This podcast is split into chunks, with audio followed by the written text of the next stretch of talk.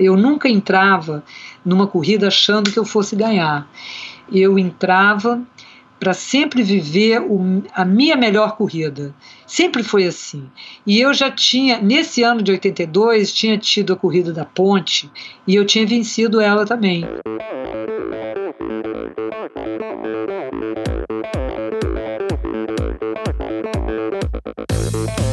A Fernanda Keller. Eu sou João Amoedo. Sou Poliana Kimoto. Aqui é o Murilo Fischer. Aqui quem fala é Ronaldo da Costa. Olá, sou Henrique Avancini. E, e esse é o Endorfina, Endorfina Podcast. Podcast. Endorfina Podcast. Tamo junto, hein? Sou Michel Bogli e aqui no Endorfina Podcast você conhece as histórias e opiniões de triatletas, corredores, nadadores e ciclistas, profissionais e amadores. Descubra quem são e o que pensam os seres humanos que vivem o esporte e são movidos à endorfina.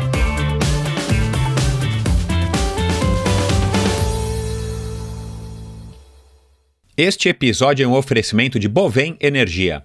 Você sabe como funciona o mercado de energia no Brasil? Você sabe que é possível comprar energia para sua empresa e indústria? Que você também pode escolher de quem comprar esta energia, o que pode gerar uma economia substancial no custo final da sua produção? Conheça então a Bovem Energia. A Bovem é uma comercializadora de energia que também presta serviços de gestão e migração. Assim como meus convidados, para a Bovem, energia é um assunto muito sério. Uma empresa sólida e confiável, com profissionais experientes e treinados para lhe oferecer agilidade no atendimento, robustez e competência na condução dos negócios. Saiba mais em bovem.com.br. B O V E N.com.br. De energia, a Bovem entende. Este episódio é um oferecimento da Probiótica.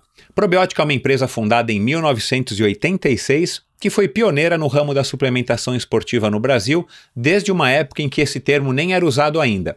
Os anos foram passando e ela assumiu um papel importante no avanço da nutrição esportiva por aqui, até que em 2018 a Suplay Laboratório, maior grupo de suplemento alimentar da América Latina, a adquiriu trazendo mais força ainda à probiótica.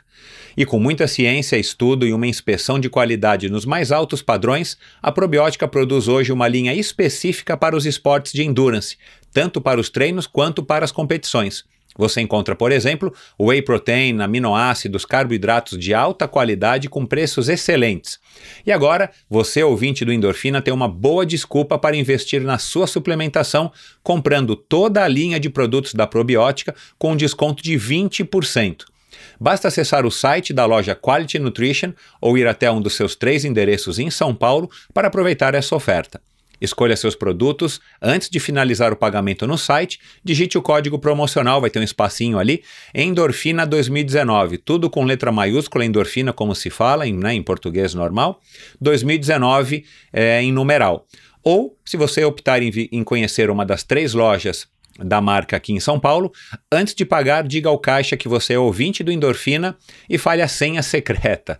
Senha secreta é boa. Endorfina 2019, tá bom? Diga para ele, ele vai na hora sacar e vai te dar aí os 20% de descontos. Aliás, essa promoção somente foi possível porque a Quality Nutrition é uma empresa, uma loja né, com 25 anos de experiência, uma empresa também, com 25 anos de experiência e tem você, cliente, como foco no seu trabalho. Na Quality Nutrition você encontra todas as marcas mais consagradas do mercado, nacionais e importadas, e ainda conta com atendimento de primeiríssima, com especialistas e farmacêuticos que entendem muito do assunto. Então vou repetir a oferta, anota aí, ou grava. 20% de desconto em qualquer compra de produtos da probiótica nas lojas Quality Nutrition. Site e as lojas físicas. Basta usar o código endorfina, tudo letra maiúscula, 2019 sem espaço, é, numeral. Essa promoção é válida somente até o dia 25 de maio. Então, se você estiver ouvindo esse episódio no dia 25, vai lá, para de ouvir agora, vai lá e acessa aí e compra, porque amanhã, dia 26, já não vale mais. Ou enquanto durarem os estoques. Aproveite para se abastecer de produtos da probiótica, da pro, probiótica agora, pessoal. www.probiotica.com.br Probiótica é patrocinadora oficial do circuito Ironman Brasil e 3-Day Series 2019. E anote aí o site da Quality Nutrition, www.quality, com Y, né, o segundo I é com Y, nutrition, nutrition, nutrição em inglês, nutrition.com.br www.qualitynutritiontudojunto.com.br Olá pessoal, sejam muito bem-vindos a mais um episódio do Endorfina Podcast. Muito obrigado aí a você que é novo ouvinte, você que conheceu o Endorfina através dos últimos episódios, principalmente através do Felipe Dairel e da Bruna Mann. Muito obrigado aí pela audiência. E no episódio de hoje, uma convidada muito interessante, a vencedora da Maratona do Rio de Janeiro de 1982. Né? Eu sei que muitos de vocês não tinham nem, nem nascido ainda, mas a Vanessa Protásio me foi apresentada por um, um, convidado aí que já passou por aqui também, o Rafael Magalhães, Rafael Medeiros, perdão, Rafael Medeiros, que foi um dos, um dos triatletas campeões aí do, do comecinho aí dos anos 80, é, meio dos anos 80, com inclusive recordes aí no Ironman do Havaí, recorde sul-americano, recorde brasileiro, e ele acabou me falando dela, acho que inclusive falou até no, no episódio, né, se eu não me engano, e aí eu fui atrás da Vanessa, porque me interessa, é, além, além de me interessar pela história, me interessa aí a, a, a, o contexto, né, da, de quando a, a Vanessa era foi uma corredora aí de ponta, ela acabou não, não sendo aí uma corredora profissional, foi quase profissional, mas ela rompeu muitas barreiras e a gente conversou muito sobre isso. A Vanessa hoje, ela é, quer dizer, já há alguns anos, né? Ela, é, ela é coach, é psicóloga, ela é coach de atletas e tudo mais. Então é uma conversa, foi uma conversa bem enriquecedora, uma conversa que vai complementar o que vocês já ouviram aqui com a Carla de Pierro, é uma outra visão, é, mas sempre sobre o mesmo assunto, a psicologia esportiva. Então, essa conversa a gente falou de psicologia esportiva, a gente falou do contexto da vitória dela com 3 horas e 6 na maratona de 1982 no Rio de Janeiro. Ela acabou ganhando também uma corrida da ponte, que se não me engano foi a primeira corrida da ponte Rio-Niterói organizada no mesmo ano. Teve outras vitórias e ela curtiu muito essa fase, vocês vão ouvir ela falando, foi uma época aí que com certeza foi muito legal de ter sido é, vivida. E depois ela vai falar bastante aí também dos aspectos psicológicos é, que envolvem o esporte numa visão muito legal. É, a gente vai falar sobre é, programação neurolinguística, sobre enfim, é, o, o, ela tem um lema que é muito legal, cara. Descubra o seu lugar na prova, é, minha melhor versão. Aliás, isso é uma coisa muito bacana de vocês ouvirem. É, eu não vou falar muito, como a própria Fernanda, uma das minhas apoiadoras aí no, do, através da plataforma Apoia-se, me disse, e eu dou razão para você, Fernanda. Eu não vou ficar aqui falando muito do que a gente conversou, vou deixar para que vocês descubram ao longo dessa conversa muito legal com essa pessoa maravilhosa, a Vanessa Protásio. E antes de ir pro episódio, lembrando todos vocês, é, me mandem, se você não me mandou, me mande as suas perguntas. É, você tem alguma curiosidade a meu respeito, a respeito do endorfina, a respeito da minha carreira? Agora, no comecinho do, do mês de junho, eu estou comemorando dois anos de endorfina, uma data muito legal para mim, uma data bastante simbólica. Eu consegui passar do primeiro ano e, e nem acredito que eu já estou chegando no, no segundo, quer dizer, já estou completando aí o segundo ano de endorfina. Eu vou fazer um episódio muito legal, especial, com a participação de um convidado especialíssimo e eu batendo um papo sobre as perguntas, as dúvidas, os questionamentos e sobre muito mais coisas que vocês vão me mandar, seja pelo direct message no Instagram, EndorfinaBR, a minha conta, ou através dos comentários, que eu sempre prefiro para que as outras pessoas possam ver o que vocês estão perguntando, para não ficar recebendo perguntas repetidas. Já recebi muitas perguntas, estou fazendo um filtro aqui é, das perguntas é, por ordem mais ou menos cronológica e tal.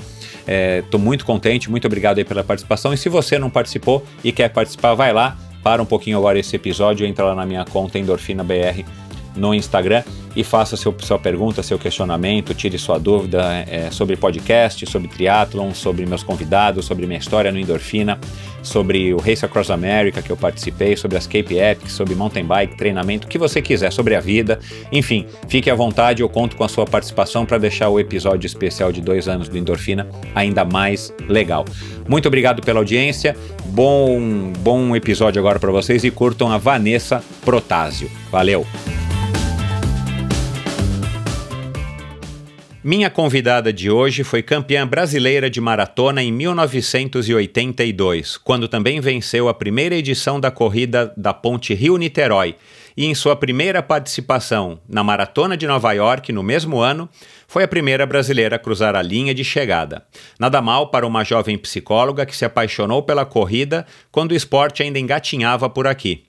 Os anos foram passando e a corrida nunca mais deixou de fazer parte da sua vida, acompanhada de um estilo de vida saudável e a busca por conhecimento técnico na sua profissão. Em meio a uma vitoriosa carreira amadora, Vanessa foi sempre alinhando a prática à teoria e se aperfeiçoou no acompanhamento e preparação psicológica de corredores e atletas. Hoje, com mais de 37 anos de carreira, é formada em coaching e trabalha especificamente em ajudar as pessoas a extraírem o melhor desempenho possível dentro de si mesmas. Com vocês, a mineira mais carioca da corrida brasileira, Vanessa de Figueiredo Protásio. Oi, Vanessa, seja muito bem-vinda. Obrigada, Michel. Boa tarde. A mineira mais carioca é ótimo. É, porque como é que é esse sotaque aí de carioca e você me disse que é mineira? é porque eu nasci em Belo Horizonte, mas eu vim para cá muito pequena e, e, morei aqui a vida inteira, mas eu também passava todas as férias lá quando eu era criança e na minha juventude em Belo Horizonte. Meus primos eram todos lá, então eu ia e vinha, ia e vinha. Tá então, por certo. isso que eu sou mineira e carioca. tá explicado. É, é só para contextualizar, né, para as pessoas, foi o Rafael Magalhães, o, um triatleta aí também é, da época de ouro do triatlon, que nos apresentou, né? Vocês têm um parentesco. E ele, quem não ouviu o episódio, vai lá e ouça. Ele foi o, o recordista brasileiro, recordista sul-americano do Ironman do Havaí isso em 1988, 89 e tal. Um episódio muito legal com o, com o Rafael. E ele nos conectou e aí a gente está aqui agora conversando justamente porque você tem uma história muito bacana que me, que me aguçou aí a curiosidade. Mas antes da gente falar da tua carreira e de tudo que a gente vai conversar aqui hoje, você me disse que você é abstêmia, né? Você não bebe. E, e isso, pelo que eu entendi, é uma coisa que as pessoas se surpreendem você, no alto dos seus 65 anos, não beber. Me conta um pouquinho como é que é isso e eu vou te explicar por que, que eu tenho essa curiosidade. Eu também nunca bebi na minha vida. É, já faz tempo que eu parei de me incomodar é, com essa pergunta das pessoas, né? Pô, mas você não vai beber, você não bebe nenhum vinho? Não, por que, que você não bebe, né? Mas você não quer beber, você nunca bebeu, né?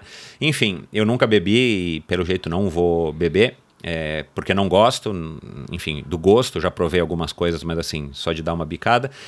Mas é curioso, porque não é fácil de achar gente que não beba. Hoje em dia, principalmente, cada vez, dá a impressão que cada vez mais. Mas é, você ainda é, se depara em situações que as pessoas se surpreendem quando você não bebe? Você não bebe nem num brinde de, de Réveillon, por exemplo? Nem em brinde de Réveillon eu, eu bebo. Eu nunca gostei de bebida, não gosto de ficar num estado alterado e, e isso incomoda muito as pessoas. Eu não me incomodo que elas estão incomodadas, mas isso é um choque para todo mundo. E eu vejo as pessoas mais jovens cada vez bebendo mais e tem pessoas que me falam o seguinte: eu não confio em quem não bebe. E aí eu respondo: chegou a hora de você mudar o seu ponto de vista. Porque tem pessoas que não bebem e eu sou completamente confiável. É, é, eu não lembro agora, não vou saber citar quem foi que falou isso, mas eu achei um, um, uma coisa muito curiosa. E foi uma personalidade aí do mundo dos negócios, não sei se não sei, não foi do Facebook não, mas enfim, ele, ele falou, ele, ele teceu a seguinte frase: Eu não confio em quem não gosta de cachorro. Então acho que agora você pode responder isso para as pessoas. Pra eu não sei se falar, você gosta é. de cachorro. Mas ele falou assim: é, não, desculpa, ele não falou eu, eu não confio, eu não faço negócio com quem não gosta de cachorro. Ah, entendi, entendi. Então É acho que você pode cachorro- responder isso. É, é isso aí. Agora, eu acho que assim, eu não sei por que, que você não bebe, mas eu sei por que eu não bebo. Por quê? Eu nunca tive ninguém próximo da minha família que fosse alcoólatra, não é isso. Mas eu nunca, é, eu sou uma pessoa que gosta de ter o controle de muitas ações minhas e eu sempre prestei atenção que quando a pessoa está alcoolizada ou drogada, porque eu também não uso droga e nunca usei, a pessoa fica muito alterada, como se ela ficasse meio assim insegura naquilo que vai fazer.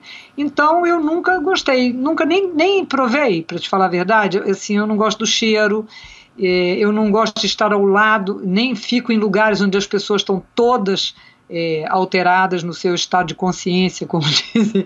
O Gil é que fala isso. Daí é só uma alteração do estado de consciência. Então, qualquer alteração desse estado eu não me aproximo.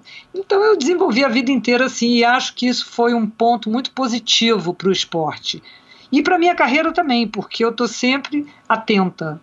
Então, isso me põe num estado de compreensão e visão do mundo que está sempre focada em alguma coisa e não desatenta, despreocupada, irresponsável, entendeu? Entendi.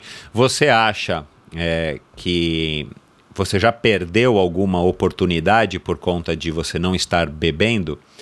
Sei lá, alguma pessoa, é, enfim, te olhou com olhos tortos, ou essa pessoa que te diz que não confia em quem não bebe, é, já teve alguma situação na sua vida que você se viu prejudicada ou discriminada é, e que resultou em alguma coisa negativa para você?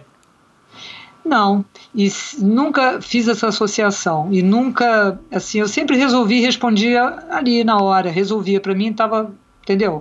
Não ficava debatendo, nem criando polêmicas, nem brigando, nem querendo dizer que eu sou melhor do que o outro, nem pior, e que eu estou mais certo ou o outro está errado. Então, como eu nunca dei muito peso para isso, também eu não reconheço que tenha que tenha perdido oportunidades. Entendi. É, eu, se você me perguntar por que, que eu não bebo, eu, eu te digo, eu não gosto. Assim, tudo que eu já é. provei, é. eu nunca tive ninguém al alcoólatra na família, mas é, minha, meu pai e minha mãe bebiam e bebiam socialmente, mas gostavam de beber. É, o meu irmão, tem um irmão só, ele também já bebeu bem mais e teve a fase de, de bebedeira mesmo quando era adolescente. Eu nunca me interessei, todos os meus amigos bebiam, bebem e tal, enfim, mas é, é uma coisa que eu não sei, eu, eu prefiro tomar um, um chá gelado do que tomar alguma coisa alcoólica, sei lá por quê. Mas enfim, é. vamos lá.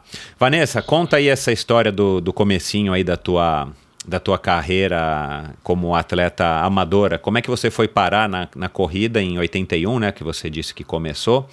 E é. como é que você já partiu no ano seguinte para maratona, que foi, na verdade, é, aí você vai explicar melhor, foi a, a, a, acho que considerada a primeira maratona do Rio de Janeiro, né, Atlântica Boa Vista do Rio, porque a Printer já até então já organizava alguma maratona aí no Rio. Isso, isso. Olha, eu em 81 eu estava assim um pouco fora do peso, digamos assim.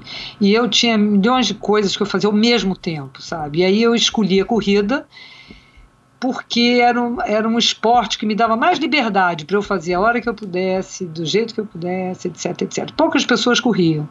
E aí eu achei que seria muito fácil correr, né? Uma coisa interessante isso. Calcei um tênis, fui para a lagoa e dei uma volta na lagoa, que tem, na época, tinha 8 quilômetros. Então, imagina, no primeiro dia que eu fui correr, eu corri 8 quilômetros. É evidente que no dia seguinte eu estava completamente doída. Claro. Mas aí você percebe o seguinte: eu tinha duas opções no dia seguinte. Eu não desci escada e eu tinha a seguinte questão: ou eu nunca mais ia correr porque estava doendo muito, ou eu ia, foi o que eu fiz, escolhia correr para ver se doía menos. Entendeu? Porque correr a segunda vez dói menos do que a primeira. Não se soma a dor, se diminui. É. e até que aquilo virou um hábito. Aí todos os dias eu dava uma volta na lagoa e diminuía a minha dor e me capacitava mais. Eu não sabia que eu estava fazendo isso. Muito tempo depois é que eu comecei a olhar para isso dessa forma. E foi o, o segundo ponto que eu achei muito interessante foi o seguinte: eu é, levava o meu filho para aula de natação. Então eu deixei ele no Clube Caiçaras e não avisei ao professor que eu iria, ele era garoto, né, pequeno, que eu iria dar uma volta na lagoa correndo. E aí, no meio da corrida, no meio da lagoa, é que eu me toquei que eu não tinha falado nada. Então, ele ia ficar sozinho no clube. Ou seja, eu tive que acelerar o passo, né? Aí tive uhum. que correr mais rápido. Só que eu não tinha relógio. Não existia na época nenhum relógio na lagoa, assim, dizendo que horas são. Então, eu corri muito forte, quase morri. E cheguei lá, a aula estava acabando. Muito bem. Aí eu aprendi que eu tinha que falar para o professor no dia seguinte. E assim foi. No dia seguinte eu falei e o professor achou mais interessante ainda. E ele começou, ele olhou para fora e viu a hora que eu comecei. E ele começou a marcar para mim pelo cronômetro de professor. Eu não tinha relógio, tá? Uhum. E aí ele marcou meu tempo. Aí ele disse: Você fez tanto. Aí no dia seguinte, lá fui eu correr. Eu falar: Hoje você chegou um minutinho mais cedo, hein? Seu tempo está melhorando. E assim foi. E aí eu comecei a desenvolver uma métrica com ele. Eu botava ele com um cronômetro para marcar a minha corrida. E você E não tinha treinador, você não tinha nenhuma orientação formal. Nada, nada, nada. E aí eu comecei a gostar de correr. É evidente que isso se tornou um hábito. E com esse hábito a minha vida começou a mudar. Eu comecei a mudar minha alimentação, meu sono ficou melhor, a minha alegria ficou maior. Eu me- eh, comecei a procurar um tênis melhor para correr, porque também comecei a ter dor no pé, bolha para tudo que é lado, um calor danado. Então eu fui começar a comprar roupas adequadas. Então eu comecei a virar uma corredora assim, amadora, porque eu corria na lagoa, comecei a gostar, emagreci. Em três meses eu emagreci 12 quilos. Eu não estava gorda, não, mas eu estava acima do meu peso. Uhum. E aí eu comecei a ficar magra. E aí eu comecei a gostar. E aí, gostando, eu fui me aproximando cada vez mais e pronto. E aí eu fui na PUC, olha, aí veio o começo de tudo. Eu fui, eu, estudava na PUC, né? Aí procurei o professor de atletismo e disse que eu queria ser da equipe da PUC, que não existia, mas ele poderia existir. E aí ele disse: Ah, mas você, eu preciso de uma turma, eu não posso patrocinar ninguém ou patrocinar ou dar a bolsa para uma pessoa só. Falei, ah, mas eu sou composta de muitas pessoas. Você pode sim. Basta você querer, porque eu sou isso, isso, isso, isso, eu faço assim, assim, assim. E aí ele resolveu investir em mim, aí ele botou uma meta para mim.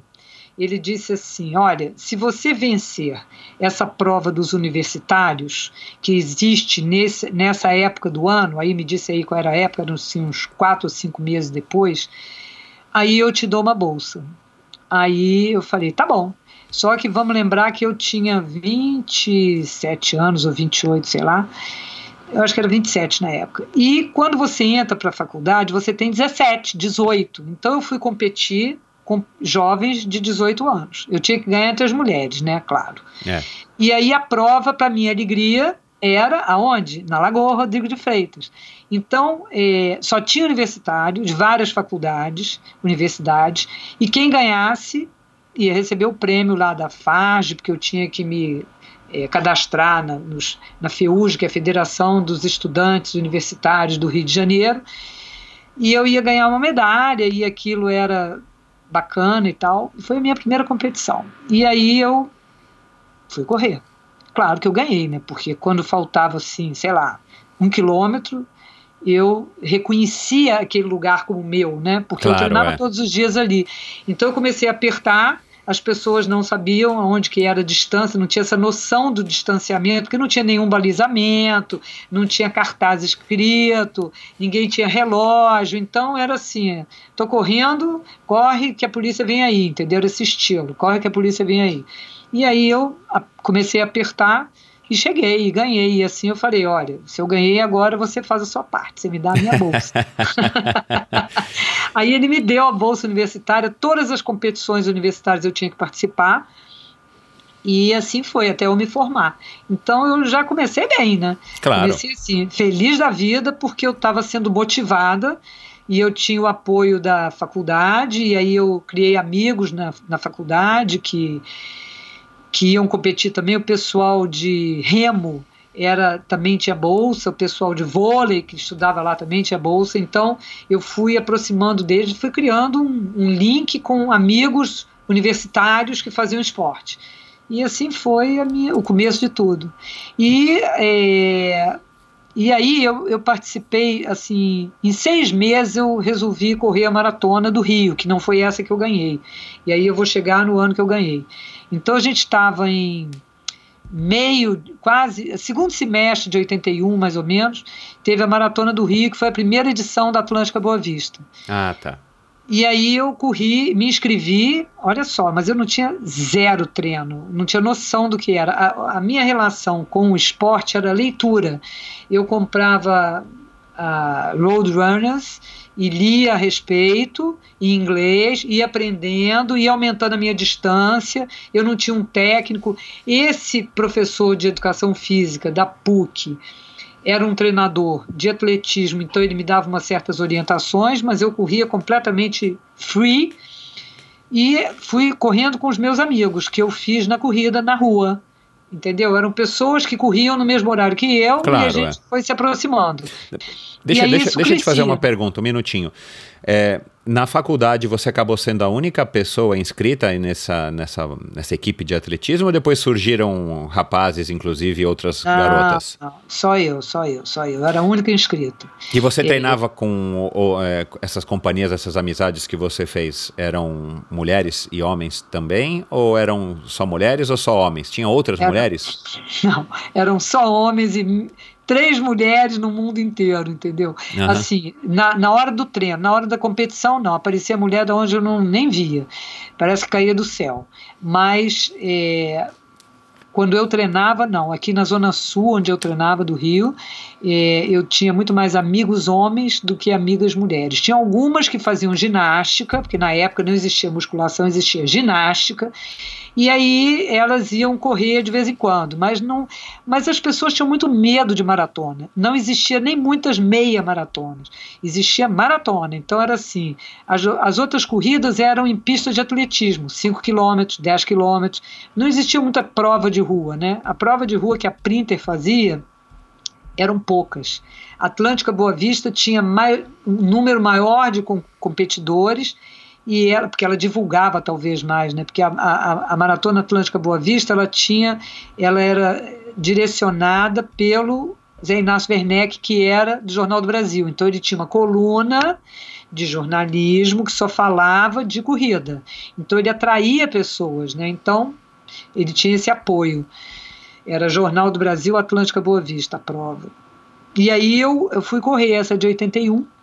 É, e as pessoas que tinham, Michel, elas eram do nível muito alto. Todo, todas eram os amadoras, mas eram todas amadoras boas amadoras, entendeu? O nível não era baixo. Hoje em dia é mais baixo do que era na época. Hoje em dia tem mais elite. Antigamente tinha elite não. Tinham pessoas que corriam e eram muito bem eh, tinham bons tempos, né? E você quer dizer que os amadores hoje são mais lentos do que os amadores naquela época? Porque lá não Muito. tinha profissional e hoje, claro, né? Hoje tem profissionais. É, é. Tá. Hoje tem É, profissionais. Isso parece que é um consenso, né? O crescimento da corrida trouxe isso, né? O, o nível dos amadores. No triatlon é assim. É, no, no- o nível dos amadores caiu, porque tem muito mais gente participando. E em compensação, né? é, surgiram os profissionais. Isso, isso. E aí foi isso. E como é que foi aí- a tua primeira maratona? foi uma coisa horrorosa. Eu tava, eu tava muito mal treinado e eu, não, eu quando eu completei aquilo, eu nem acreditei. E nessa época a corrida começava 4 horas da tarde. Você pode com isso? Nossa Um senhora. calor, era em agosto, um calor desgraçado. Tinha sol, a gente largava com sol e chegava à noite. Então, era muito doido, porque você largava do Leme, ia até o centro da cidade, é, pela Presidente Vargas, voltava, entrava na Rio Branco, atravessava o aterro inteiro pela praia, vinha pelo aterro, passava Copacabana, entrava em Ipanema, Leblon, dava uma volta na Lagoa Rodrigo de Freitas, parava o trânsito. É inacreditável você parar o trânsito dessa forma, entendeu? Não existia o túnel Lagoa Barra, então não tinha acesso. Os ônibus, eu me lembro dos ônibus parados xingando a gente, a gente correndo. e aí depois você acessava de novo pelo Jardim de Alá a praia e voltava do Leblon até o Leme. A chegada era no Leme, a largada e chegada no mesmo ponto. Mas isso parava, e olha, a corrida foi num sábado, não foi num domingo. Uau. Sábado, 4 horas da tarde. É, é assim, não, não cabe nesse mundo, não cabe. É assim, se você tivesse num lugar deserto, era possível. Não consigo imaginar que isso aconteceu. E aí eu sofri muito. Quando chegou assim no, no na lagoa, eu estava desacreditada que eu fosse completar. Mas aí eu sou muito forte mentalmente, mas eu não parei. Não, não existia esse negócio de parar e andar. Para mim era assim, era correr, correr mais forte, correr mais lento. Então eu corria mais lento. Mas isso tudo para dizer que eu fiz em quatro horas, não, 3 horas e 50. Para mim era uma coisa de louco fazer em 3 horas e 50, quase 4 horas. E aí eu completei. Mas aí, quando eu cheguei, Michel, eu doía, eu era inteira uma dor só, doía do, do, do, último cabelo da minha cabeça até o dedinho do pé.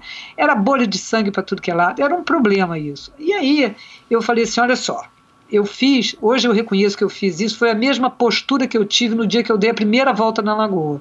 Aquilo que eu citei. Ou eu parava, ou eu corria para doer menos. Então eu tive diante de mim mesmo e falei assim: ou eu nunca mais corro, ou eu corro de outra forma, porque para sofrer menos, porque isso não Claro. pode ser um sofrimento, isso é um prazer. Por que, que eu não consegui ter alegria, prazer nessa corrida e se transformou numa dor absoluta? E não é possível que essas 5 mil pessoas que estão aqui, ou sei lá, 5, 6 mil pessoas, estejam sofrendo dessa forma.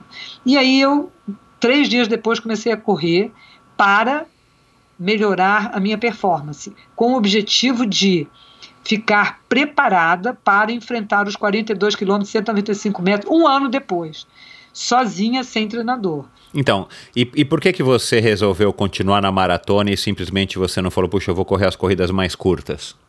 Porque primeiro não tinham corridas mais curtas, elas pertenciam só ao atletismo, né, que é de pista. Ah, tá, tá. Não tinha muita corrida de rua mais curta, não tinha muitas, mas tinha algumas. Segundo, porque eu achei um grande desafio. É, eu tinha que me desafiar de uma outra forma, Aham. é, que fosse bacana, entendeu? É, então eu comecei a treinar. E aí eu treinei tanto de uma forma tão bacana, tão boa, que eu ganhei a maratona. Eu não tinha esse objetivo, eu só tinha o objetivo de ficar bem treinada. E aí eu treinei tanto que pronto, ganhei em 82. E, e, é, du- duas, duas, duas curiosidades aqui, duas dúvidas.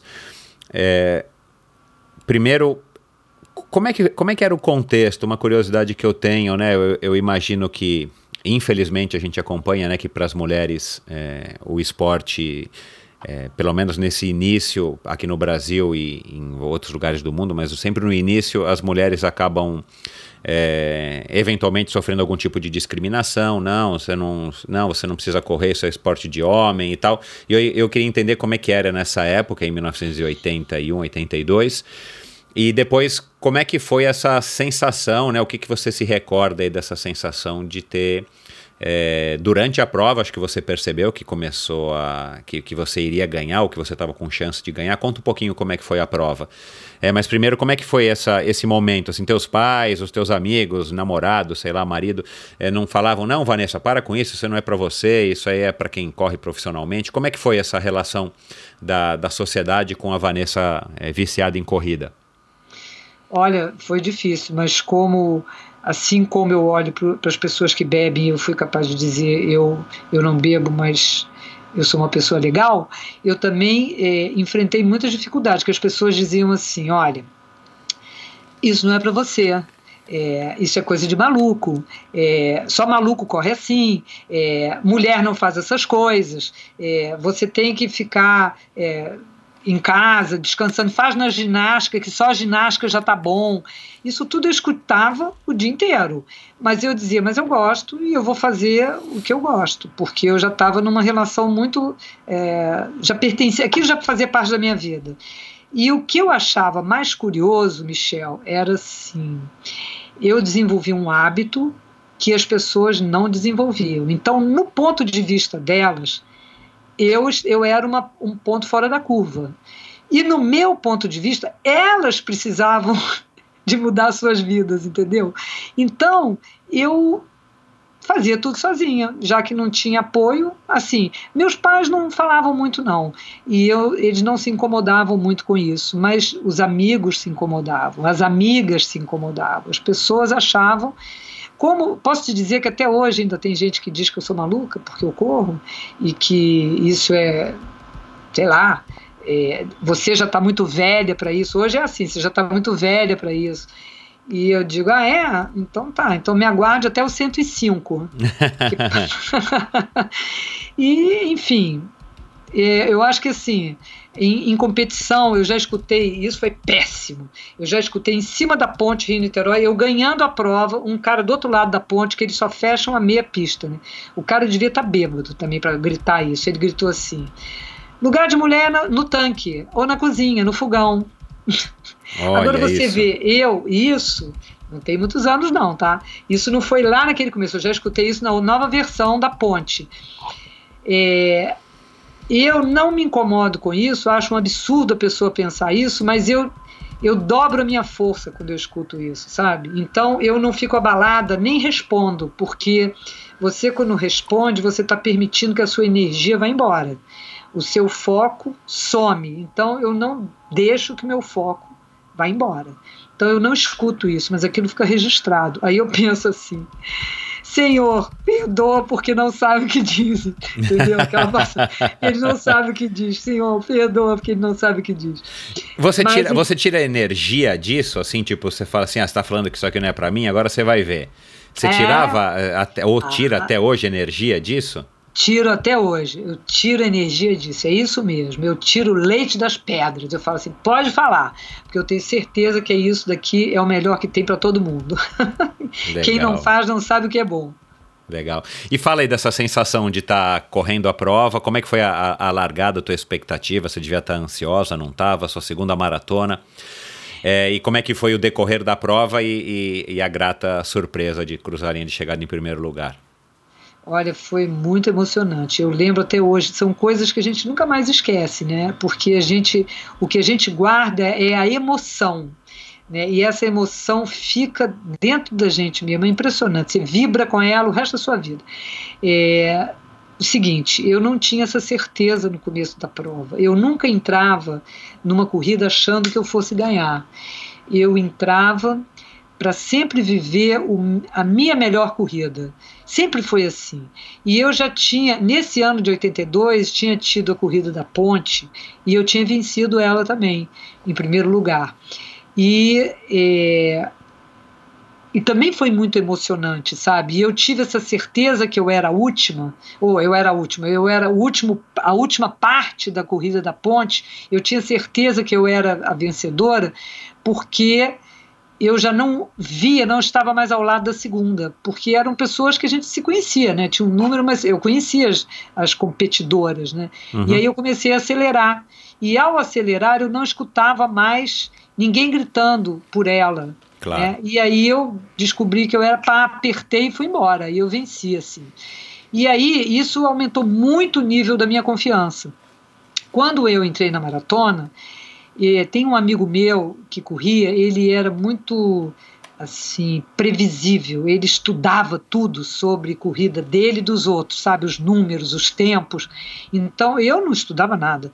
Ele olhou para mim e falou assim: "Olha só, você está pronta para vencer". Eu nunca mais esqueci isso. Você está pronta para vencer. A maratona é sua.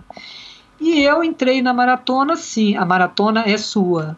E aí eu fui equilibrado, uma grande parte dela. A, metade da prova eu não tinha muita certeza, não, mas a gente era um pelotão que ia junto.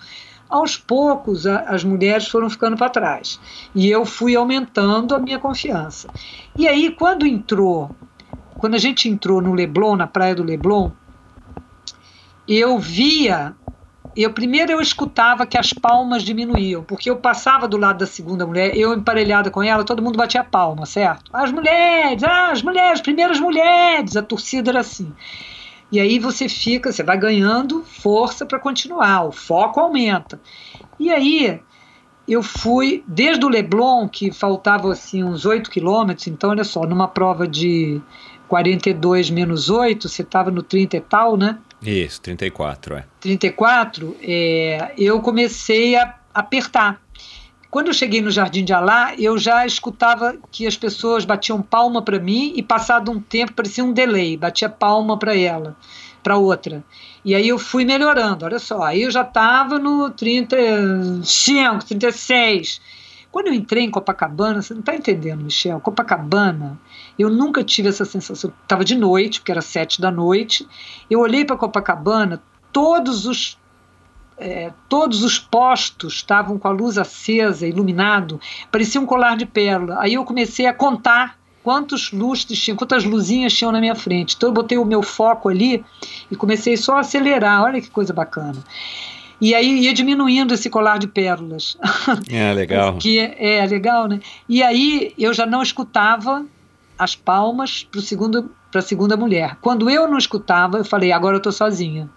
Aí eu cresci mais ainda, eu acelerei. Você pode com isso? Você aumentar, você negativar o seu ritmo nos últimos quilômetros de uma maratona, quando você percebe que você está vencendo. Então eu venci, com muita distância do segundo lugar. Aí eu fui assim, completamente invicta, não cheguei logo depois ela chegou. E aí pronto, aí eu cheguei, ganhei, fiquei felicíssima, muito emocionada, porque eu era a primeira brasileira. Tinham outras mulheres na prova, na época, que eram convidadas do Zé Inácio Werneck, que naquele tempo você fazia isso, você pagava para a pessoa vir para elevar o nível da sua prova. Claro, eles é, convidavam, eles convidavam pessoas do exterior, umas grandes personalidades que eram campeãs, o tempo delas era 2 horas e 50, 2 horas e 45, e eu ganhei com 3 horas e 4, acho, 6, sei lá, já não me lembro. E é isso, e aí eu, não foi 3 horas e 6 minutos. Isso é uma polêmica porque não tinha, olha só, não tinha GPS, é, a gente não tinha relógio, a gente tinha cronômetro é, que falhava, né? E, e, a maratona tinha assim, teve uma largada que foi queimada, então eles não tinham precisão nas provas. A precisão era quem chegava na frente de quem. Aí Aham. não importa muito, né? O tempo da gente não. Entendi. Se ganhou, ganhou a prova, tá bem. Tá. É. O, o, eu acho que você não, não sabe, mas o José Inácio Werneck teve aqui já, já faz alguns episódios, muitos episódios atrás, para contar justamente a relação dele com a corrida e depois com o triatlon, porque ele também trouxe o triatlon Ah, é. para o Brasil, É. né? E ele e a Down Web contaram bastante aí dessa história.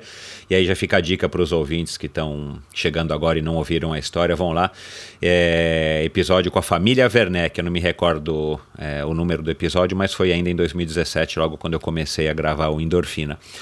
É, tinha chegada para as mulheres ou você simplesmente chegou ao lado de muitos homens e não tinha nem faixa nem nada? Ou, ou o Werneck já naquela época já, já teve essa preocupação de separar uma chegada para você ter os seus devidos méritos? Nada, era tudo homem e mulher, tudo misturado. E então, na verdade, faixa, você nem, não. você nem rompeu a faixa, você chegou junto com, Não. provavelmente com alguns homens, né? Chegando junto com Isso, você isso, e, e isso, mas isso. foi, foi declarada a, a vitoriosa aí pelo é, locutor. Isso, é, é isso, isso. O que, que- o que, que mudou daí para frente, assim, na- no teu enfoque da corrida? Olha, eu acho que a corrida evoluiu muito, viu? E é muito confortável isso hoje, né? Porque eles têm essa precisão, é muito importante pra gente. Você correr, é saber aonde você tá, porque não tinham, não tinham marcações precisas como tem hoje. Hoje você está correndo, tem assim, quilômetro 1, quilômetro 2, quilômetro 3. Você, você programa a sua a sua corrida e o seu esforço em relação ao próximo, né? Então não tinha nada, era assim.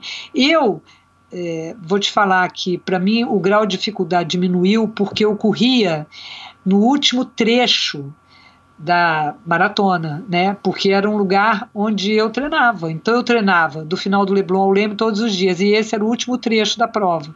Então eram os últimos 16 quilômetros. E, e hoje é, correr uma maratona tem a precisão que dá a mesma segurança que eu tinha na época, sabe? Você pode apertar, diminuir. Então, em relação isso em relação à organização da prova, é, eu acho que hoje eles têm muito mais controle de postos de hidratação, que é fundamental para gente, e não tinha na época. O calor era grande igual. A gente mora no Rio, né? O Rio é quente sempre. Nunca vi o Rio frio. E é, essa temperatura desidrata a gente. Então é, eu acho que isso tudo melhorou, evoluiu muito, é, tanto na, no respeito ao atleta, é, nas, é, na chegada, você que é um campeão, você chega, você tem um conforto, você tem. é, não, não basta ter só a ambulância, né? tem uma, uma área que você.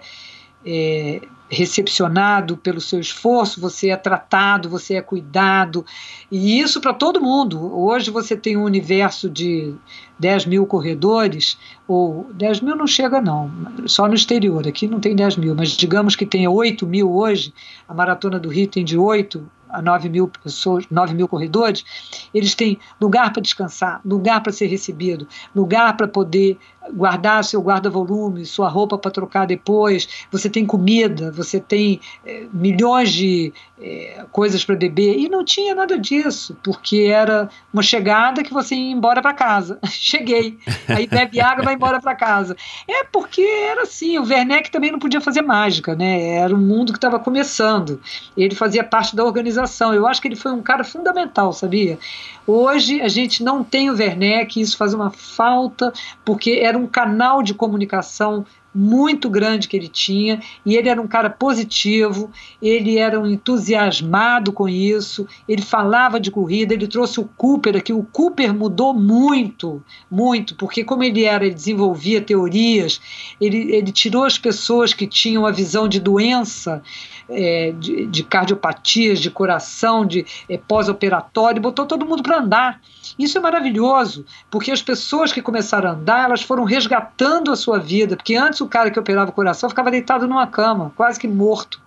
Então ele botou vida nessas pessoas. Então, através do teste Cooper, né, você pessoas saudáveis começaram a correr porque tinha uma métrica. Elas tinham que cumprir aquilo que o Cooper ensinou. E quem trouxe o Cooper foi o Werneck. Então ele criou essa essa onda, né? E depois ele trouxe o triatlo. Eu me lembro como foi importante isso, né? Como foi importante no mundo do esporte de rua que sai daquela coisa olímpica e entra no todo mundo pode fazer, né? Eu não preciso ser uma pessoa que desde os cinco anos comecei a nadar e hoje eu sou um campeão. Exato. A corrida, a corrida e o triatlo e o Ironman e qualquer coisa que você faz na rua é você e a sua liberdade, o seu desejo e a sua capacidade de fazer. Você não precisa treinar desde, tem, desde criança, né? Como os outros esportes exigem, né? Claro. E me diz uma coisa, aí é, você mudou o teu treinamento, você foi, aí você resolveu correr a maratona de Nova York no mesmo ano, né? Se eu não me engano, é, em novembro e você foi a primeira brasileira. Como é que ficou a tua relação com a corrida depois dessa vitória? Você, você não ficou se achando, como o pessoal diz hoje, e você. É, enfim, como é que foi a tua relação com a corrida e como é que a tua carreira é, se seguiu? Você, você, ganhou, acho que, uma maratona em Miami, né? Pelo que eu vi aqui no teu currículo. Fala um pouquinho aí dos anos que se seguiram e como é que a Vanessa se comportou depois uhum. dessa vitória importante. Olha, é, o prêmio da Maratona do Rio, que foi em 82, era, como eu ganhei, a premiação era, você ganhava um dinheiro e ganhava o direito de correr, o convite para correr a Maratona de Nova York, que foi em outubro, dois meses e meio depois. Então eu, aí sim eu consegui um treinador, um, uma pessoa se interessou em me treinar lá da Escola de Educação Física do Exército e ele foi um grande treinador. Ele, ele abaixou o meu tempo em seis minutos é, em dois meses e meio. Isso é uma. Uau! É, uma, é difícil isso, né? É bem difícil, mas foi um foi um desafio para ele, para mim foi muito bom, porque eu tava, ele ajustou o meu treino, arrancou assim de mim o que eu tinha de melhor e fomos juntos. E aí fui fazer a Maratona de Nova York, que fui a primeira brasileira e foi um espetáculo também participar de uma maratona tão importante como a de Nova York, assim, era uma maratona histórica, né? E, e, e foi um sonho, assim, de é, estar presente num momento é, desse, ver tanto, tinha muitos brasileiros indo, e, e a maratona de Nova York ela é folclórica.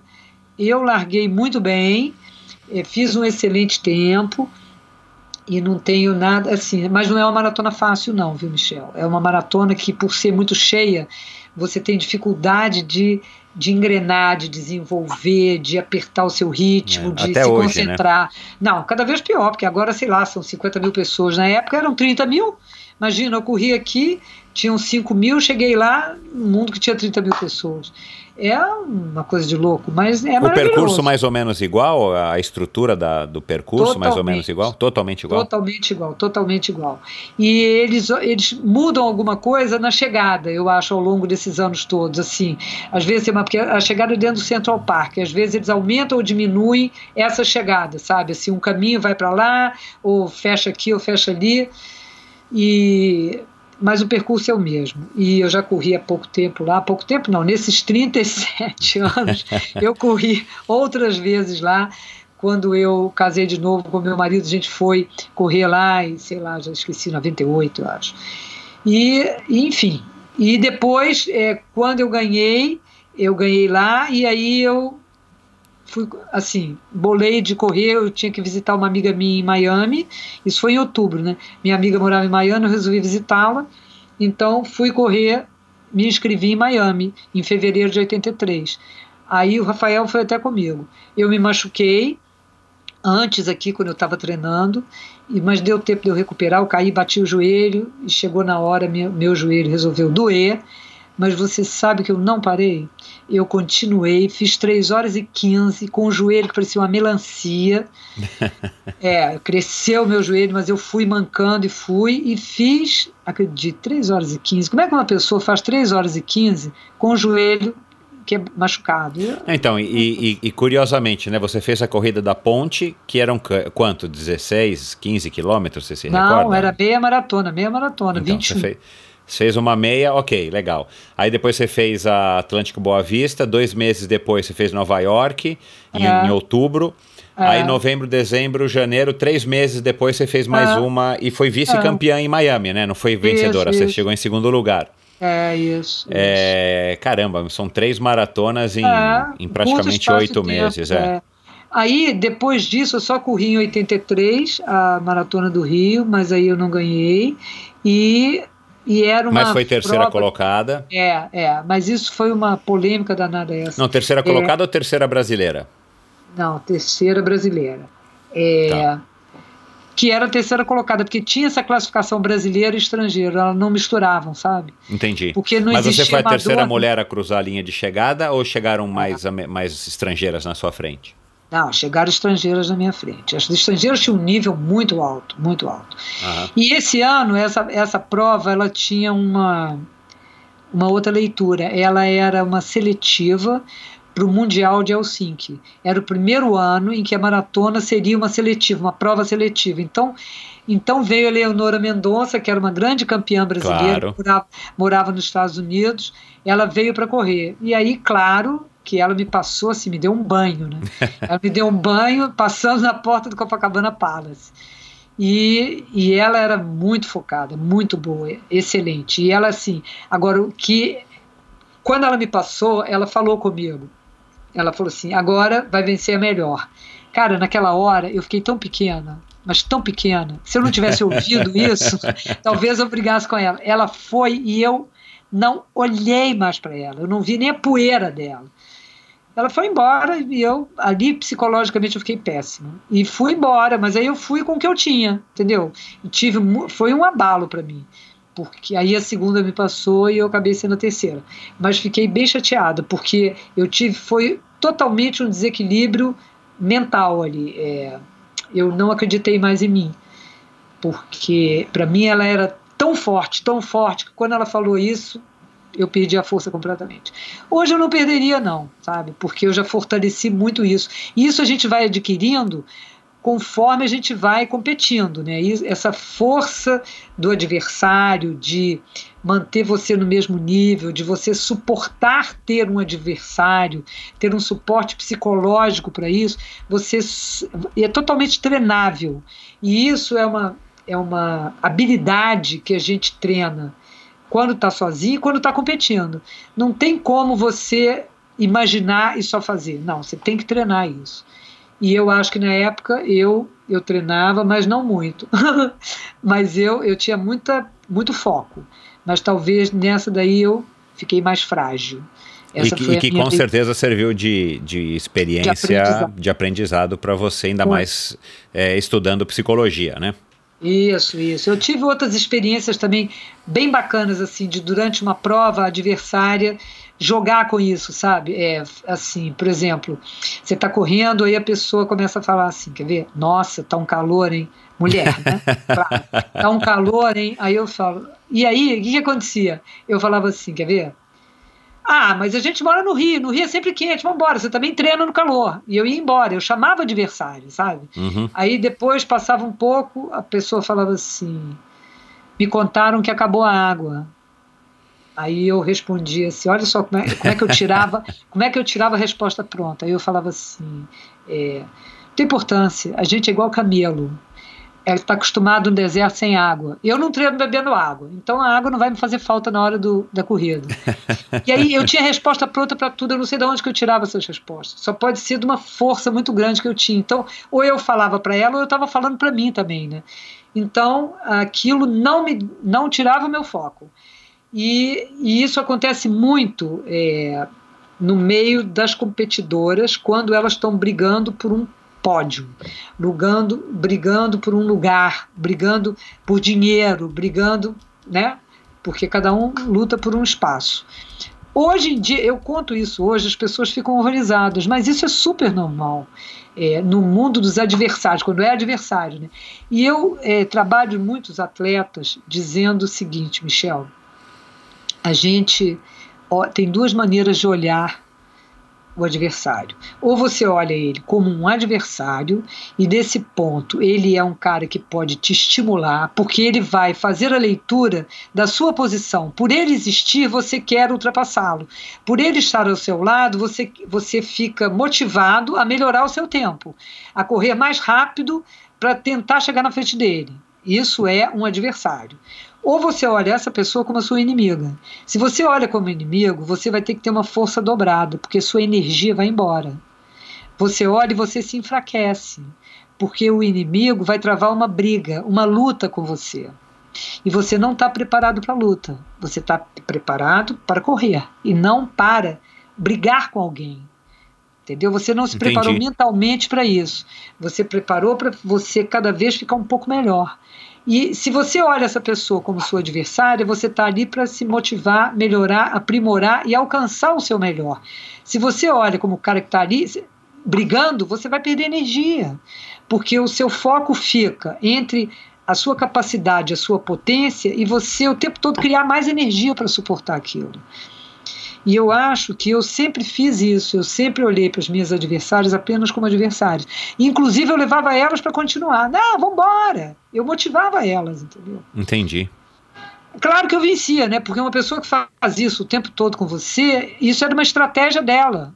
Teve uma pessoa que falou isso para mim 20 anos depois, você acredita? 20 anos depois eu encontrei com ela na, pra, na rua e ela me disse: Olha, eu fiz isso com você, você me aniquilou me dando saídas para aquela situação, tornando aquilo positivo, você me aniquilou, eu não tive mais força, eu cheguei em terceiro lugar, não foi nem em segundo, porque eu mostrava que não precisava nada daquilo, nada daquilo podia destruir o que ela já tinha construído. Então ela ficou tão incomodada com isso, né, mentalmente, psicologicamente, claro. que ela ficou para terceiro lugar. E isso é, é legal você contar essa tua vivência, porque é, enfim, para os leigos parece que isso não acontece, né? Mas dentro, é, dentro da competição a gente sabe que isso acontece, acontece bastante. E tem gente que não, tem gente que se afeta, tem gente que não se afeta e tem os dominados e os dominadores. Como, como, como, é que você. Aí vamos falar um pouquinho do, da psicologia, já que você entrou nessa seara. Como é que você foi desenvolvendo a, a, o teu curso de psicologia e os teus interesses? Porque você só foi é, voltar o teu interesse para psicologia esportiva é, anos mais tarde, né? Você ainda, mesmo com toda essa experiência, você ainda estava focada ou estava é, interessada na psicologia é, clínica. Isso, é, eu sempre trabalhei com psicóloga clínica e eu, nesses anos todos, sempre corri. Então eu tinha desenvolvido um, na minha vida um estilo de vida. E as pessoas iam se aproximando de mim, e o mundo da corrida foi crescendo. E aí as pessoas foram se interessando. Eu comecei, em uma época da minha vida, muito engraçada, começou a aparecer muito corredor no meu consultório. Muitas pessoas que faziam atividade, tenista, é, corredor, é, triatletas. Então as pessoas iam se aproximando e eu fui vendo como que o esporte era uma ferramenta. E aí eu comecei a ter vontade de estudar mais sobre isso, para me aproximar mais ainda dos esportistas, para poder trabalhar direto dentro do esporte. E não só na vida delas, mas dentro do esporte. E aí fui fazer algumas formações. Aí fui entender, fui fazer no INAP, que é o Instituto de PNL, eu fui. O que, é, que é PNL? É um trabalho ligado à programação neurolinguística. O que, que ah, tá. você tá. é, o que, que você pode fazer e como você pode se comunicar e que pontos de vista são diferentes. Eles abordam tudo isso, assim, como que você pode olhar para o mundo de uma outra forma, né? E porque aí você está trabalhando direto o comportamento e a emoção das pessoas. Depois eu fui fazer um trabalho ligado ao coaching, que aí eu descobri que era também uma metodologia que eu poderia usar que trabalha objetivos. Então, no coaching, que são é uma, um, um processo que tem começo, meio e fim, eu poderia usar como ferramenta para atender aos esportistas nos projetos deles e nos seus objetivos. Depois eu foquei mais ainda é, num coaching ligado ao esporte. Aí eu fui para o exterior e fiz uma formação lá, em Portugal, é, com um cara que só trabalha com esportista. E, Bacana. Pois é, muito bom. E aí eu desenvolvi isso. É, e aí eu trabalho em três níveis. Pessoas que estão numa fase de vida onde até precisam de psicoterapia e também fazem esporte. Um. Depois, segundo nível, pessoas que têm um objetivo a longo prazo e querem olhar que ferramentas ela pode usar para atingir o seu objetivo. Aí eu monto um processo de 10 consultas, 10 a 12, e atendo às necessidades, e aí a gente trabalha o que, que ela tem de melhor, o que, que ela não está vendo, o que, que ela pode melhorar, o que, que ainda falta, o que, que tem de muito bom, o que, que ela pode fazer para melhorar a performance dela. Chegar perto do que é, é só o tempo que melhora para ela, qual o significado daquele esporte na vida dela. Então, esse é um processo de 10, 12 consultas. E tem o atendimento que eu faço assim, meio relâmpago, quando uma pessoa fala para mim assim: daqui a duas semanas eu vou competir, mas eu tô tão insegura, você pode me ajudar? Então, Ótimo, excelente. falo- pois é, aí eu falo assim, eu tô aqui. ó. E aí a gente faz um atendimento de umas três, quatro consultas, aí o horário tem que encurtar, né, da pessoa. Claro. E a pessoa, quando a pessoa faz algum esporte, ela tem uma vida muito regrada para poder atender aquela necessidade das- do, esporte dela, aquele, aquela prova que ela vai fazer. Então, às vezes, que- a gente tem que mexer no tempo para poder eu atendê-la. E aí eu faço assim umas três, três, quatro consultas de duas horas, duas horas e meia, onde a gente vê as coisas de uma forma mais compactada, mas bem fortalecida. Aí a pessoa, aí eu trabalho muito no nível do, do poder, do empoderamento, da motivação, do, do que ela tem de capacidade que ela não, não viu ainda, do fortalecimento que tão necessário para ela entrar e competir. Porque são várias coisas que acontecem com um esportista amador e até isso assim, eu não estou nem falando do cara que está querendo ganhar o primeiro lugar. Eu estou falando do atleta amador. O primeiro lugar é outra cabeça que o cara tem. Mas o amador, o nível de ansiedade dele fica tão alto, tão alto, que ele precisa de abaixar. Então, esse atleta, eu abaixo a ansiedade e preparo ele, fortalecendo o nível de confiança para ele conseguir fazer a prova dele. Aí é uma coisa muito ligada ao dia da competição, sabe? Ao Aham. momento da competição, à semana, ao momento, porque as pessoas param de dormir, elas param de comer, elas ficam estressadíssimas, param de produzir, não conseguem treinar direito. Isso que não é uma pessoa que está em overtraining, é uma pessoa normal. E, e quanto mais o, o esporte entra na vida da pessoa, maior a expectativa que ela tem. E aí a gente vai nivelando isso. É esse que é o trabalho que eu faço de coaching, que apoia muito o atleta. É muito bom. As pessoas às vezes acham que o meu trabalho é só para melhorar o tempo. Melhorar o tempo dela ou o objetivo dela ser alcançado, isso é consequência, porque quando você treina e trabalha, você tem que treinar, né? Claro. Você tem que treinar aquilo, melhorar o seu tempo, e aí o, o resultado de, daquilo vai ser, a sua disciplina vai te levar a um melhor resultado no final. E é isso que eh, eu vejo pessoas que treinam pouco e querem grandes resultados, ou pessoas que se esgotam e não sabem competir. Entendeu a diferença? Claro. O quanto a tua. E aí você continuou correndo, né? Enfim, participando de várias provas e, e, inclusive várias maratonas internacionais e tudo mais ao longo da tua carreira até hoje. O quanto da tua experiência prática, desde esse comecinho em 81, 82, até hoje, é, o quanto disso é, te é, colabora, te contribui para essa tua vivência de, de coach hoje? Olha, eu eu acho que contribui 100%, viu? porque o que eu tenho desenvolvido em mim é essa capacidade e eu acredito, eu sou muito alinhada com o que eu penso. Então, assim, eu não sou aquela pessoa que fala uma coisa e faz outra. O que eu faço, o que eu falo, eu faço. Então, é, todos os pontos fortes que uma pessoa precisa, eu sempre tive e perduro com eles até hoje. E isso me faz uma campeã. Eu antes ganhava primeiro lugar geral. Hoje é evidente que aos 65 anos eu não vou entrar numa prova para ganhar de alguém que tem 25 ou 30. Eu não vou fazer o tempo de uma pessoa de 30 anos, mas eu ganho e, e entro numa competição para vencer quem tem 65, 70 nessa faixa etária.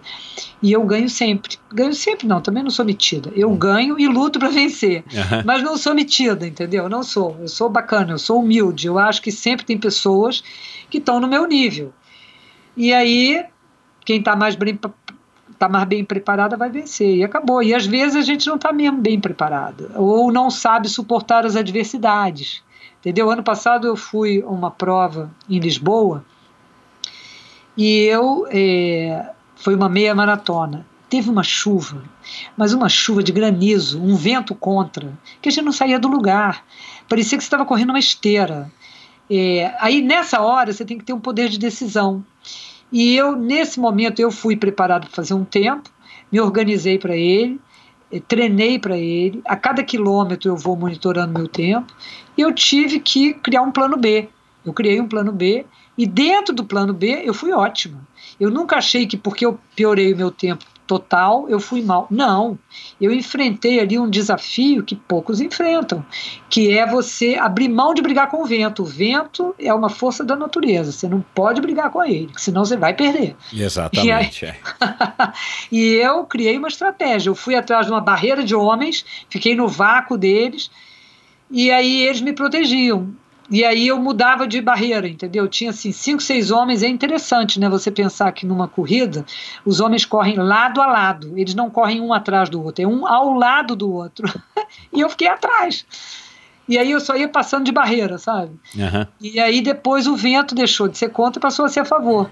E aí eu, eu não tinha me desgastado tanto. Aí eu acelerei e o meu tempo melhorou. Aí eu bati um recorde, você não tem nem ideia. Eu nunca tinha acelerado tanto, eu nunca tinha negativado dessa forma. Eu ganhei, e aí eu venci na minha faixa etária. Como venci, e assim, não tem muito muito mistério. Tem um nível que eu persigo, e isso eu eu tenho essa excelência, sabe? Eu luto por essa excelência, por estar sempre dentro da minha melhor forma, minha melhor versão.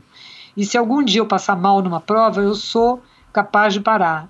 Eu já tive uma que eu tive uma lesão de estresse no meio de uma prova lá na Pampulha, em Belo Horizonte, eram 18 quilômetros, e eu quebrei o pé no meio da prova. Eu parei. Eu acho que a gente tem que reconhecer essa limitação. Tem umas que a gente consegue continuar, outras não dá para continuar.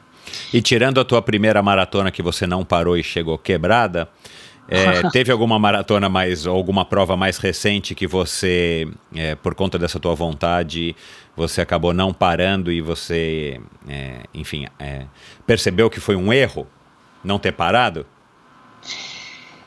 Não, eu nunca mais precisei de parar. Assim, eu eu entro em algumas condições, mas eu para mim tem um pensamento assim, olha, eu não pago qualquer preço por qualquer coisa. Eu acho que eu não posso pagar o preço da minha saúde. Então eu tenho essa visão. É, tem um limite que eu vou parar, eu não vou enlouquecer, entendeu? É, eu já tive, por exemplo, semana passada eu competi aqui no Rio. Tava um calor, mas um calor desumano. Eu falei que aquilo não foi uma corrida, aquilo foi um treinamento para o deserto de Saara. é, foi um treinamento para a gente atravessar o deserto. E eu tive vontade de parar, mas eu falei, não, eu vou diminuir. Eu, eu fui arrumando maneiras de chegar ao fim, porque eu queria completar. Aquilo era um desafio, mas eu não fiquei brigando, sabe? Então eu respeitei. Tem um ponto que eu respeito, mas mas eu não me arrependo, não. Eu não me arrependo nunca de ter feito o tempo que eu fiz, porque eu sempre acho que eu, eu luto para fazer o melhor possível. Legal. Sabe? E assim, a gente tem que reconhecer o lugar. Tem uma frase que eu uso muito com os meus atletas quando eles vão competir, é assim: descubra o seu lugar na prova. É Interessante, isso. é. Descubra o seu lugar, é isso. Na hora que você encaixar o seu lugar, é ali que você vai. Seja no triatlo, seja no Ironman, seja na, na vela, eu tenho atletas de vela, é, seja na natação. Descobre o seu lugar. Aquele é só seu. Ninguém ocupa, pela lei da física, dois, dois, dois, dois lugares no mesmo ponto, entendeu? Dois não, dois pontos no o mesmo, mesmo lugar. ponto, é. Duas pessoas não ocupam o mesmo é, ponto, é. Exatamente. Então, é, esse é o seu lugar. E aí você vai e luta para continuar, e luta, porque aí você põe a sua energia, o seu foco em você, e não no externo, e não na prova, e não no outro. E o que resultado vem como consequência disso. O resultado vem como consequência. Sabe por quê? Porque você, nesse momento, quando você mantém esse controle, o controle da sua prova está em você, não está externo a você. Você está mantendo o seu equilíbrio. Agora, você tem que aprender a treinar isso. É por isso que eu é isso que eu desenvolvo com as pessoas. A avaliação que elas têm enquanto elas estão treinando. Durante a fase de treinamento. Né? Então você treina estar focado, você treina que corpo é esse que faz esse movimento? O que, que você conhece de você? Como que é ir um passo além? Como que é sair da zona de conforto? Que, olha só, sair da zona de conforto não é se matar. não é se suicidar. Porque tem gente que acha que é isso. Ela dá o máximo e aí adoece, aí se machuca, aí não é isso. É você estar, você estar preparado para aquilo. Isso é sair da zona de conforto. Isso a gente aprende treinando. Treinando a emoção, treinando a sua força, treinando a sua capacidade, treinando o seu perfil de conduta todos os dias. E você consegue replicar isso na, nas suas práticas? Claro. Todos os dias eu treino. Todos os dias eu anoto o meu treinamento. Há quase 40 anos. Eu não aguento mais escrever, né? Vamos combinar. Mas eu anoto os treinos e eu anoto o que eu sinto nos treinos. Porque essa percepção, ela é uma percepção minha. Ela não está no meu Garmin. Ela não está no registro. Porque quando você treina no vento, por exemplo, você tem um resultado. Quando vento contra. Quando você treina no sol, você tem um resultado. Quando você treina de manhã, você tem um outro resultado. Quando você treina à noite, você tem outro resultado. Então, todas as situações externas, elas influenciam. E se você não registrar isso, você vai comparar banana com, com, com queijo. Você não está comparando banana com banana, laranja com laranja e queijo com queijo. Uhum. Então, essas coisas são fundamentais, porque elas te dão uma. Quando você registra, você tem a real noção de quem é esta pessoa correndo nessa situação. Aí você Isso. vai comparar no dia que ventar qual foi a sua performance. E sabendo isso, você sabe o quanto que você pode melhorar. Isso não é mágica, isso é foco. E você consegue passar isso de alguma maneira é, para os teus pacientes? Ou você sempre é, ou você tenta é, abrir os olhos deles para que eles percebam isso por, por, si, por si mesmos durante os, os treinos de cada esporte que eles fazem? Não, eu, eu dou essa ferramenta, porque isso é uma ferramenta, é um treino. E eles começam a fazer isso, a ter essa nova visão uhum. que ele pode fazer durante o treino. E aí a gente registra isso. Agora, muitos deles não registram, não escrevem, mas se lembram e falam assim: escrevi no, no celular. Eu falei: não adianta. O seu cérebro não entende. O seu cérebro não, é, não é um celular. Você tem que escrever. Ao escrever, você está registrando Isso, no seu é. cérebro essa, anotando, né? Uhum. E é, mas eu ensino eles a fazer isso. E eles melhoram bastante, porque você está ampliando o seu nível de percepção, a percepção do seu corpo no espaço, a percepção do seu corpo no movimento, a percepção do seu nível de confiança, porque você sente mais confiança. Se, por exemplo, se disser para mim assim, corre 100 metros rápido, eu não sei o que é correr 100 metros rápido, eu sei que é correr 100 metros em tantos segundos. E aí eu preparo meu corpo, eu não corro 100 metros rápido, nem em poucos segundos, se eu não fizer um, um aquecimento antes. E aí eu vou me aquecer para fazer isso. E vou, partiu, e vou. E quando chegar lá, eu vou dar o segundo tiro, o terceiro tiro, o quinto eu já domino. Porque eu sei que corpo é esse. Eu escuto o meu batimento, eu sei até onde o meu batimento pode ir, cardíaco, né? Sou eu que estou respirando, sou eu, é o meu coração que está batendo, não é o seu nem é o do próximo.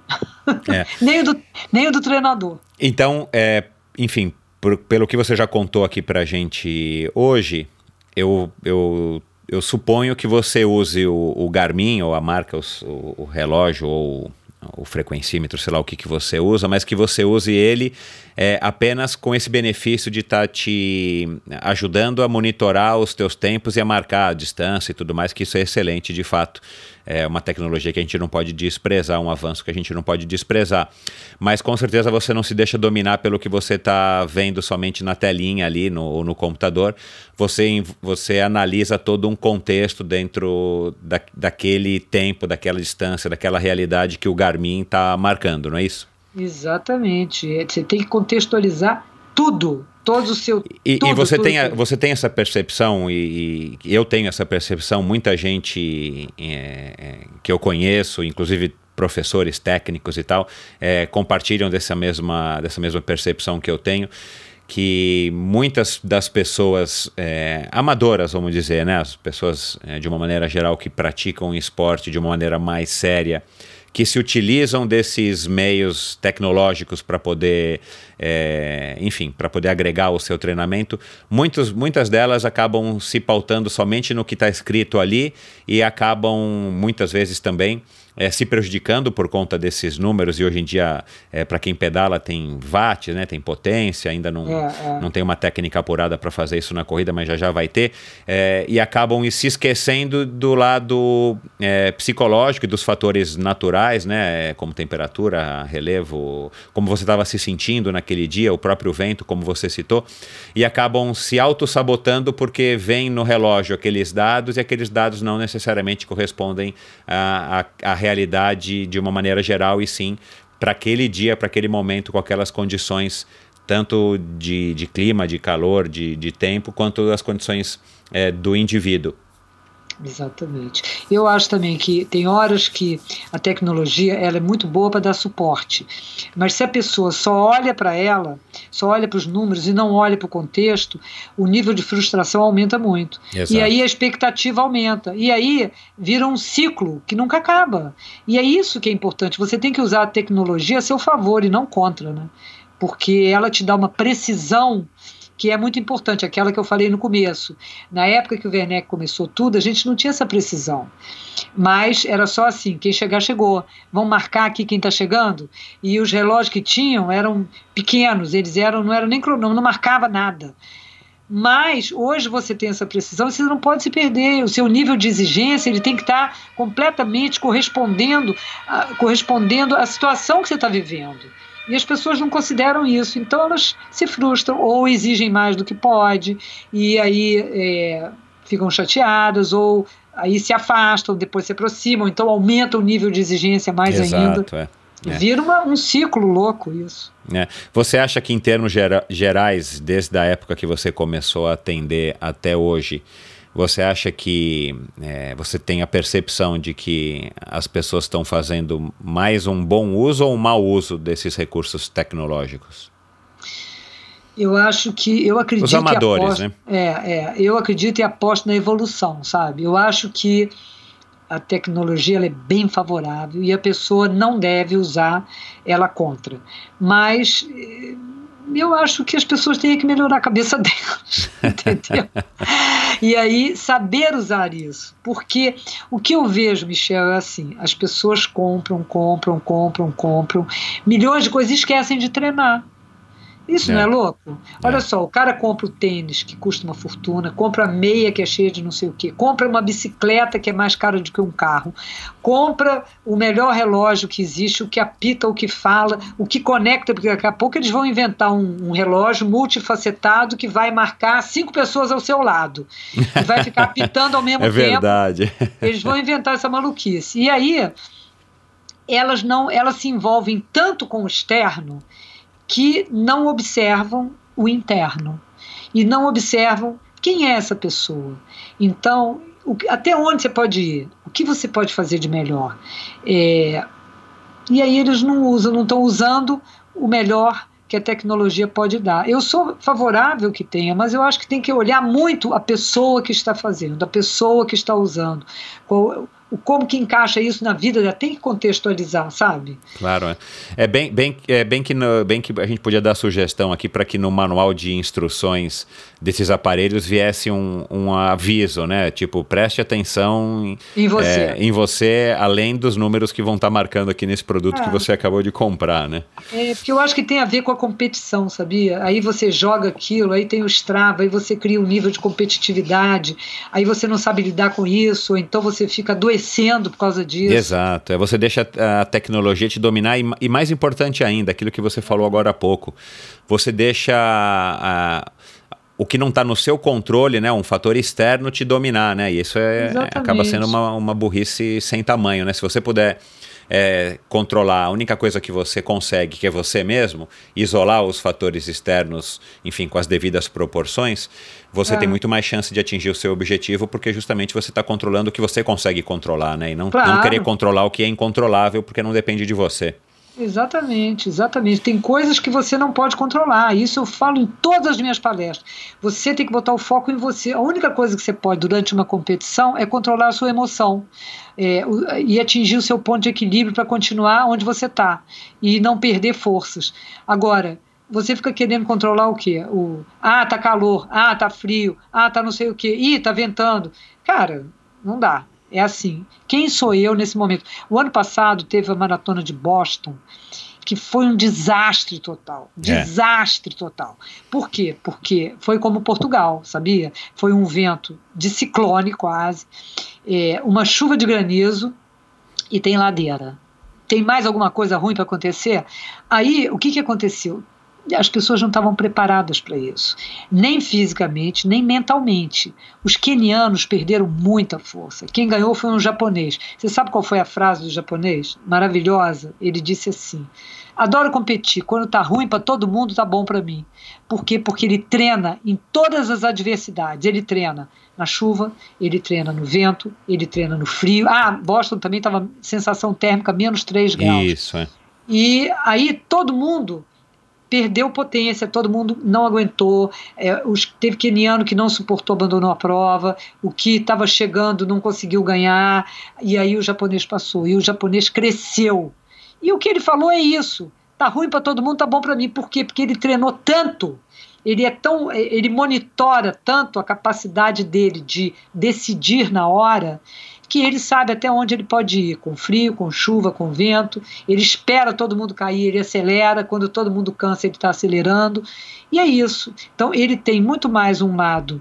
Ele tem também um lado físico e muito acentuando um lado emocional sobre o controle, sobre o que ele sente, o que ele pode fazer. Então, é... Por incrível que pareça, por mais contraditório, né? Ele, ele se diz amador, mas é um amador meio profissional, ah, enfim. É, é, mas por é. mais contraditório que possa parecer, ele, naquela situação completamente adversa, ele era o que talvez tivesse melhor preparado psicologicamente, já visto que ele ganhou. Exatamente. Ele não era o melhor corredor, mas ele foi o não, melhor corredor exatamente. com a melhor cabeça. Exatamente. Agora, eu entendo que ele diz que ele é amador e não profissional, porque ele não vive disso. Isso, ele é. talvez esteja querendo se posicionar assim, eu não sou como o keniano, que é patrocinado pela Nike ou pelo não sei quem, New Balance ou qualquer um desses, é, por uma coisa de, ligada ao esporte. Não vivo disso, porque eu sou inspetor de escola, e mas corro não sei quantas maratonas. Sim, os quenianos também correm milhões de maratonas, toda hora está entrando em uma e outra. Mas a diferença é essa: ele se coloca como amador, querendo dizer, eu não tenho todo o tempo do mundo para treinar, mas o que eu treino, eu treino porque eu acredito que eu possa ir e eu treino para vencer. Então, e ele venceu. Ô Vanessa, você acha que os, os treinadores dos outros competidores favoritos que, que acabaram ou desistindo ou tendo desempenho é, muito aquém na maratona de Boston, você acha que os, os treinadores e eventualmente até os, os é, psicólogos esportivos desses grandes atletas ou das grandes equipes você acha que eles é, é, tiraram uma bela de uma lição desse exemplo? Se você fosse treinador ou psicóloga é, de algum desses atletas quenianos que era favorito para ganhar e você tivesse, é, enfim, a oportunidade de conversar com esse atleta depois da maratona, você, você tiraria, tiraria uma boa lição para passar para esse atleta? evidente, isso daí é o maior aprendizado que pode ter no mundo da corrida, o maior e o melhor. É assim, muito assim, foi uma foi um exemplo assim de você dizer para o cara, olha só, olha mais para isso, presta atenção, porque a pessoa ninguém é invicto, ninguém é insubstituível, então você tem que, porque isso foi posto assim, tiveram as adversidades e, esteve, e teve o foco de cada um que não suportou. O foco das pessoas perderam o foco. Elas perdem força, não aguentam, desistem. Você consegue imaginar que um queniano desistiu? Pois é, para É, mim isso é então. um mistério. Pois é, é Então. um mistério. Me, desistiu porque foi muito difícil. E ele não estava esperando, então não estava no controle dele. E ele bota assim, não suportou o que é de fora, né? Então mentalmente ele não suportou. Eu tiraria mole, eu ia dar assim várias consultas sobre isso, sobre o tema aprendizado do dia. V- vamos vamos que esperar para ver. né? É, É, vamos vamos esperar esperar para ver ano. se. É, ou, ou Boston, ou, ou qualquer outra maratona, enfim, mesmo que não seja esse ano, nos próximos anos, porque as condições climáticas tendem a ser mais extremas. É, Vamos ver como é que vão se sair, né, depois desse exemplo de Boston, para ver se a lição foi aprendida, né? pois é, esse ano que vai ser agora, né? Boston é segunda-feira da semana que vem. Isso. É, e eles estão prevendo que vai ter a mesma temperatura, os mesmos problemas, vento, não sei o que, não sei o que. Eu acho que é isso. A pessoa tem que ter é, saber lidar com isso, mais do que é, criar uma expectativa impossível de ser alcançada. Né? Você vê que o japonês, estou usando assim o exemplo porque foi um pouco recente, né? Ele soube lidar com isso. É, é o que você falou. Ele não é o mais bem treinado, mas foi o que soube competir melhor nessa situação. Ele não era o melhor vencedor, não era o melhor corredor, né? mas aprendeu a lidar com a situação. Aliás, ele, como diz o meu amigo, tirou o coelho da cartola. Exato. é. É, e aí, claro, fica óbvio da gente concluir, né, mesmo o mais desatento, de que mais importante do que ter um, um treinamento físico é o psicológico, não é? Psicológico é fundamental. É ele que te leva a um equilíbrio para chegar no ponto que você quer. É porque a gente a gente não valoriza isso, né? Mas o mundo está te provando que você precisa cada vez mais desse reforço emocional. Um reforço ligado à capacidade que você tem psicológica de suportar o desafio, de enfrentar a frustração, de eh, poder curtir a glória de vencer, porque vencer, eu vou te dizer que às vezes é tão difícil quanto perder. Porque que emoção é essa que você carrega, né? Você desequilibra a sua vida depois disso, você vira uma pessoa, como você falou assim, e aí, ficou cheia de si, assim, metida?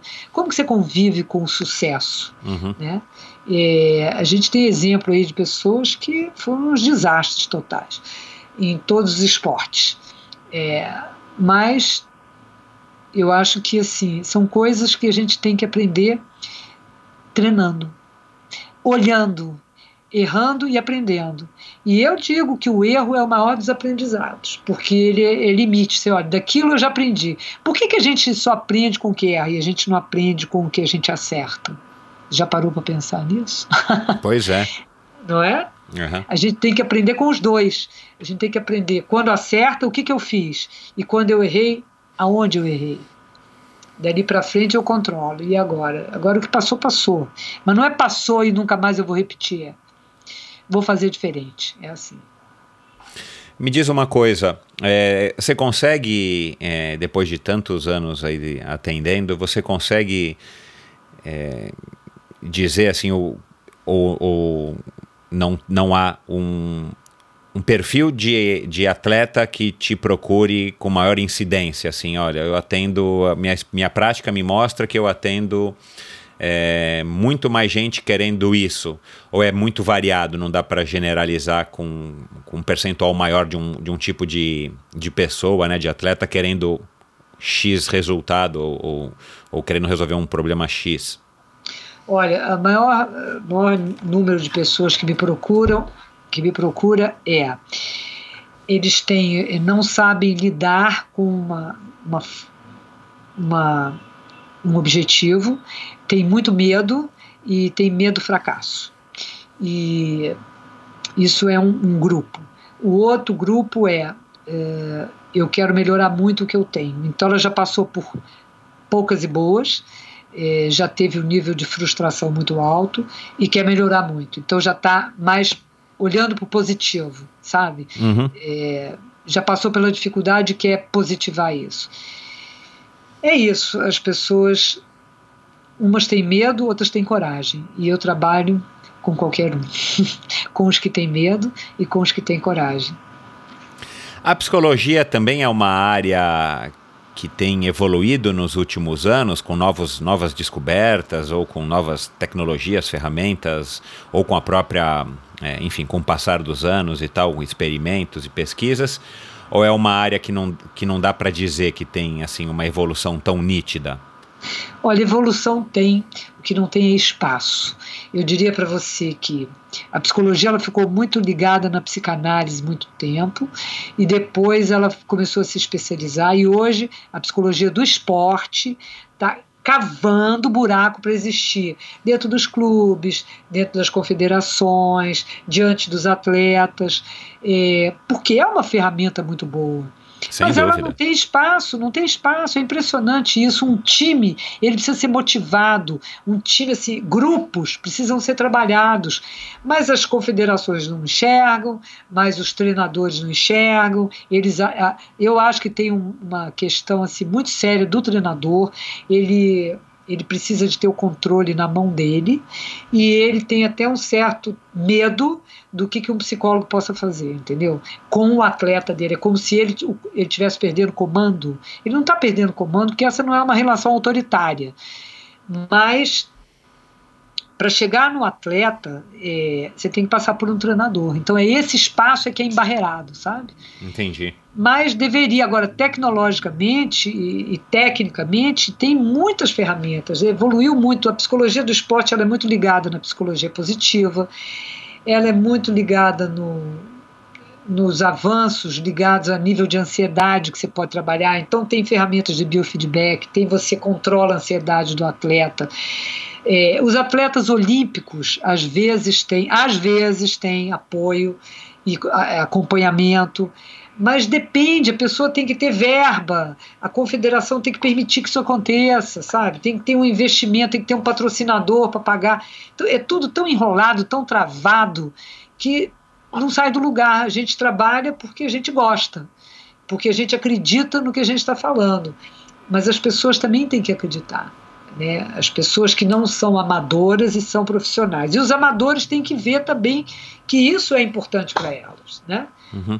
Mas, mas você concorda que que está melhorando, né? Pelo menos a gente está caminhando para frente. Assim, tem surgido cada Ah, vez mais acho. interesse, muito embora não, não, no, não da maneira como seria o ideal. Isso, tem sim, tem sim. Eu vou dizer para você que tem, porque eu vejo crescendo. Eu vejo pessoas se formando, eu vejo pessoas fazendo eh, pós-graduação, eu vejo espaço existindo, alguns clubes querendo, eh, tem divulgação, tem palestra. Então, esse mundo está em movimento. Né? O mundo da psicologia do esporte está se movimentando. Se juntando, as pessoas se juntam e vão fazendo movimentos. né? Há 20 anos é, você talvez não, não conseguisse se sustentar fazendo um coaching de atletas, né? Com certeza não, senão eu já tinha feito há 20 anos atrás. Agora, na Europa tem muito, sabia? Muitos, muitos é, esportistas são acompanhados, o coaching é visto lá, aliás, como uma ferramenta para qualquer coisa, na área administrativa, no esporte, é, nas empresas. É, o coaching tem muita credibilidade lá fora, porque é uma coisa que você, se você for pensar, você como você trabalha com objetivo, ela tem, ela tem resultados mais ou menos imediatos, né? não é aquela coisa de longo prazo que demora cinco anos para acontecer. Ela começa a acontecer. Então, então vai dando uma, uma outra motivação para dar continuidade, né? Aham. Me diz uma coisa, é, faz alguns episódios eu, eu recebi a Carla de Pierro, que também é psicóloga esportiva e triatleta e tal, e, e tem uma experiência bem legal, trabalha no COB e tudo mais. E eu fiz essa mesma pergunta é, para ela, e ela me respondeu que, que a tal da autofala, se não me engano foi esse o termo que ela usou, quando ela, ela mesma que é atleta passa por alguma dificuldade, por exemplo, né, eu dei o exemplo aqui do, do quilômetro 38 da maratona, por exemplo, num Ironman, ela diz que ela usa a autofala para estar tá motivando ela e tal, para fazê-la vencer esse, esse obstáculo, que também na maratona normal é, é uma barreira aí entre os 32 e os 38, é uma barreira é, difícil de, de passar. Qual é o seu, o, o seu recurso para enfrentar momentos de dificuldade que você tem ainda hoje em alguma maratona, por exemplo? Assim, o que, que, que você saca da cartola que você. Da cartola de, do teu cinto de utilidades, que você deve ter um, um cinto vasto de utilidades é, do ponto de vista de ferramentas, do ponto de vista psicológico, para você vencer esses momentos? o cinto do Batman, né?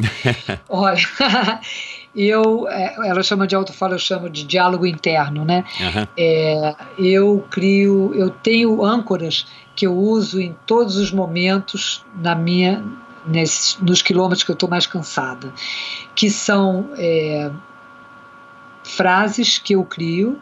É, no meu diálogo interno, porque a gente fica num estado de cansaço que o pensamento, que chama pensamento intruso, ele vem e ele começa a te minar as forças. Aí eu tenho pensamentos positivos que se sobrepõem a esses negativos. Tipo assim, Ai, tô cansada, não aguento mais, porque todo atleta pensa assim: o que eu tô fazendo aqui, meu Deus do céu, para que eu fui inventar isso? É. Aí eu tenho a resposta: olha, eu já estou no 38 eu só tenho 4 quilômetros para frente. Eu só tenho, é completamente diferente do que eu ainda tenho, ou faltam 4 quilômetros. As pessoas pensam muito na falta. Eu penso no que eu só tenho. Porque se eu já fiz 38 e estou tão bem até aqui, só tem quatro. Vamos embora que está dando, entendeu? E é assim uhum. eu vou nessa negociação, administrando o tempo todo os pensamentos que entram para me deixar num outro ritmo, para alterar o meu estado emocional. Eu venho com um positivo, com uma saída, porque é isso. Eu crio essas âncoras e, e vou trazendo elas para o meu, meu momento. Né? Por exemplo, eu crio, quando eu treino com, em conjunto com outras pessoas, que eu tô, tenho um treino que eu chamo de ritmado. E eu treino com grupos que tem um ritmo que é o ritmo que eu vou fazer na prova, né? Então, digamos que eu vou fazer 20 quilômetros num treino aqui com quatro amigas e falo para elas: olha, o treino hoje é de 20 quilômetros a 4,40 por quilômetro, que é o, o ritmo que eu treino, tá? Aí, quando eu estou treinando com elas, eu escuto, eu uso muito uma âncora auditiva. Eu escuto a passada da gente, que aquilo é lindo, parece um tropel, parece cavalos, parece que você está assistindo um filme, aqueles cavalos correndo, pá, pá, pá, pá. Aí eu vou com aquele som da passada, eu tô dando a passada e todo mundo tá dando o mesmo ritmo de passada, e aquele som fica na minha cabeça. Ali eu crio uma âncora. Quando eu tô cansada, que o meu corpo começa, a, a passada muda, eu na mesma hora trago para o meu presente a minha âncora as minhas amigas que treinaram comigo, meu ritmado, entendeu? Entendi. E aí é impressionante porque na mesma hora eu posiciono o meu corpo de outra forma, a minha, o meu pé começa a pisar no mesmo ritmo e aí eu saio daquele estado de cansado, cansaço para um, um estado de potência de novo, aí eu resgato a minha potência, aí o meu ritmo volta para 440. Então, esse momento é o momento que acontece com todos os atletas em todos os esportes. E isso eu quer dizer, eu concordo com ela que a gente gerencia isso e a gente também treina isso. Né? Você pode criar âncoras e diálogos internos, onde o que você vai falar para você. Ou tem gente que cria assim, quer ver? Olha, quem que você gostaria de estar escutando nesse momento do 38, 39, de uma prova onde você está esgotado no seu Ironman? que, que você. Aí a pessoa fala assim: ah, o cara fala assim: ah, gostaria que a minha mulher tivesse lá torcendo. O que, que essa mulher ia falar? A mulher ia gritar: vai, amor! Então você fica com esse vai, amor, porque é isso que você vai visualizar na hora. Aí esse, esse diálogo que você tem, você pode, é, eu estou aqui do seu lado, te fortalece. E aí você nivela no equilíbrio, porque você entendeu que isso são pontos de desequilíbrio e na hora que você vem, você entra com um pensamento positivo, com a sua ajuda, com a sua âncora, você vai equilibrar o seu movimento e aí você resgata ele para chegar ao fim. Eu gostei desse pensamentos intrusos. É, pensamentos intrusos. Ô Vanessa, é mais, é, é mais eficiente a gente ter mentalizações ou essas, uh, esses, essas falas, é, discurso, como é que você usou a palavra, perdão? Diálogo interno. diálogo interno? É, ma- é mais fácil visualizar ou depende de pessoa para pessoa? Por exemplo, a gente se visualizar na chegada abraçando na, na sua esposa, no seu treinador, ou você se imaginar cruzando de chegada e matando a sede com, sei lá, um copo de suco de melancia, por exemplo, num, num dia de calor aí no Rio de Janeiro. Ou os pensamentos, é, as palavras, né? O pensamento ele tem mais força, as palavras têm mais força. Olha, tudo está valendo, porque são duas técnicas diferentes. O diálogo interno, você resgata a sua força, a sua potência, positivando, eh, mandando um comando cerebral, entendeu? Que ele é, você está mandando um comando, um estímulo cerebral para os seus neurônios, positivando e botando, te colocando num estado é, de capacidade. Você está resgatando o seu corpo, você está ativando ele. Sabe aquela história assim? A PNL fala muito isso. O que você pensa gera em você um sentir, que gera em você um comportamento, que gera em você uma ação. Se você pensar que isso é uma escala, o que você pensa, você vai agir. Uhum. Não é uma reta, mas é assim. O que você pensa faz você sentir, faz você comportar e gera uma ação. Então, se você pensa negativamente, você vai ter uma ação que vai despencar. Se você pensa positivamente e superpõe um diálogo que te fortalece, você vai sentir fortalecido, você vai se comportar. O seu corpo, na hora que está caído, ele se levanta e você vai ter uma ação mais veloz. Então você vai melhorar a sua velocidade. Entende? Isso é uma dinâmica. Começou no pensamento, terminou na ação. Quando você faz visualização, isso é o diálogo interno. Quando você visualiza, você está programando uma chegada. E ele te põe num estado emocional que você vai registrar. Aquilo vai ser uma âncora. Você, quando está em casa, visualizando a sua chegada, você vai visualizar o que, que você está vendo, ouvindo e sentindo. Você está se vendo chegar. O que, que você sente naquela hora? Uma felicidade absurda. O que, que você é, ouve naquela hora? Uma torcida enorme. Então você está jogando no seu cérebro emoções muito positivas que é o momento da sua chegada, um momento que você tanto criou uma expectativa, um momento que está terminando. E na hora que você visualiza isso, você vai sentir isso, entendeu? É através assim, você mandou um estímulo e você vai sentir aquele estado de emoção que você programou. Entendeu? Entendi. Você quer ver uma coisa? Se eu te perguntasse, Michel, você lembra da primeira vez que você se apaixonou por uma garota? Sim, opa. Opa, tá vendo que você falou? Opa, te garanto que foi bom. Não claro, foi bom? é, é. Então, claro. olha só, eu te garanto que isso tem muitos anos. Você viu como eu te fiz uma pergunta, você buscou no seu pensamento e você conectou com um sentimento bom.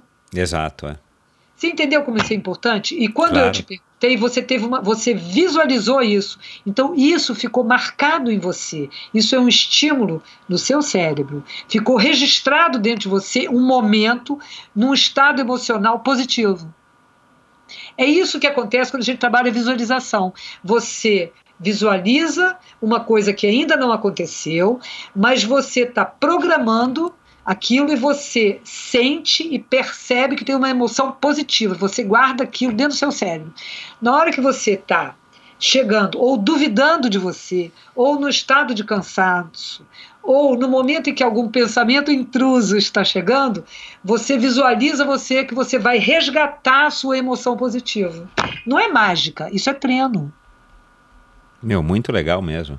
Você, quando lembrou da sua namorada, você tinha quantos anos? Olha só, anda para trás para você ver. Meu Deus do céu, tinha 14, 15, por aí, sei lá. Tá vendo? Muitos anos. Pois é, muitos anos. Olha como as coisas ficam marcadas. A gente tem que lembrar daquilo que marca bem, né? Porque eu não vou ficar mandando ninguém lembrar de um trauma. Exato, Mas o claro. trauma é. tem um peso também. A pessoa lembra de novo. Pessoas que têm trauma, elas sentem de novo, elas replicam aquilo a vida inteira. Agora, a emoção positiva também fica replicada. É porque a gente esquece. Entendeu? A gente esquece dela. E é bom que lembre, porque você lembra que você pode guardar esses momentos. Guarda numa caixinha e você abre na hora. É o cinto do Batman. Você abre ali e fala: Hum, mas eu vou chegar porque eu, me, eu pensei nisso, eu me vi assim, eu me projetei assim, eu sou capaz disso. Então você, no mínimo, está se potencializando para poder chegar. E uma maneira prática de qualquer um treinar isso é, durante o treinamento também, né? Claro, claro. Por isso que essa pergunta eu sempre faço para as pessoas. Assim, você lembra quando você arrumou um namorado? Aí a pessoa ri na hora que ela está diante de mim, ela sorri. Eu falo, tá vendo como foi é bom? Eu tenho certeza, ninguém diz para mim, ah, foi horrível. Primeira vez que você beijou, a primeira vez que você namorou, que você se apaixonou. Olha só, falling in love. Pois é, na primeira vez que você foi falling in love, você você tem essa, essa coisa dentro de você, essa emoção guardada. Então você pode também guardar a emoção da sua programação da sua chegada numa corrida, depois do seu, da sua vitória. Programa a sua vitória. Porque programar a vitória não é vencer a prova, é se vencer na prova. Entendeu? Todas Entendi. as provas são assim. Você vai ultrapassar um obstáculo. Aquele que você treinou, que você programou, que você pensou, que você desejou, que você quer se desafiar. Foi você que fez essa escolha. Ninguém está escolhendo por você. Então você tem muita chance. E para você ficar feliz com isso e conectar com uma alegria, conectar com aquilo que você quis tanto, é importante que você veja e programe aquilo. Esse é o princípio. Né? Agora, como a gente consegue? A gente tem que treinar.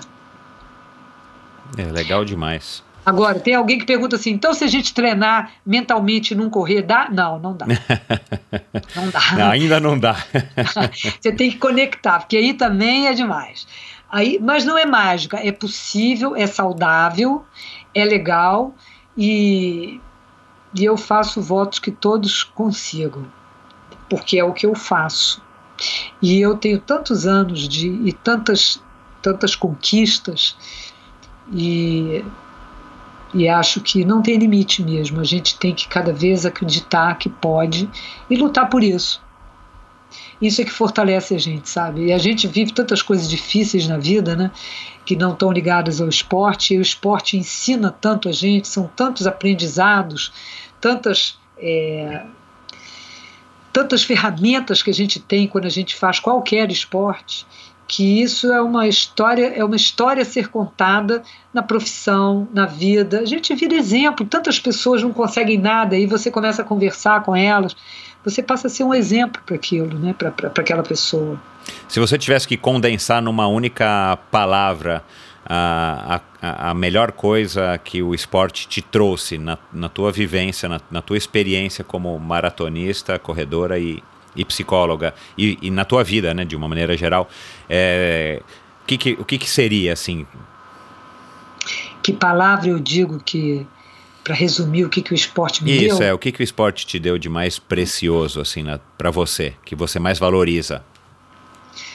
Eu acho que é me fez sentir forte, é, me colocou nesse lugar, sabe, de que eu posso é, conquistar o que eu quiser. Essa, essa capacidade é, de enfrentamento eu levo para minha vida.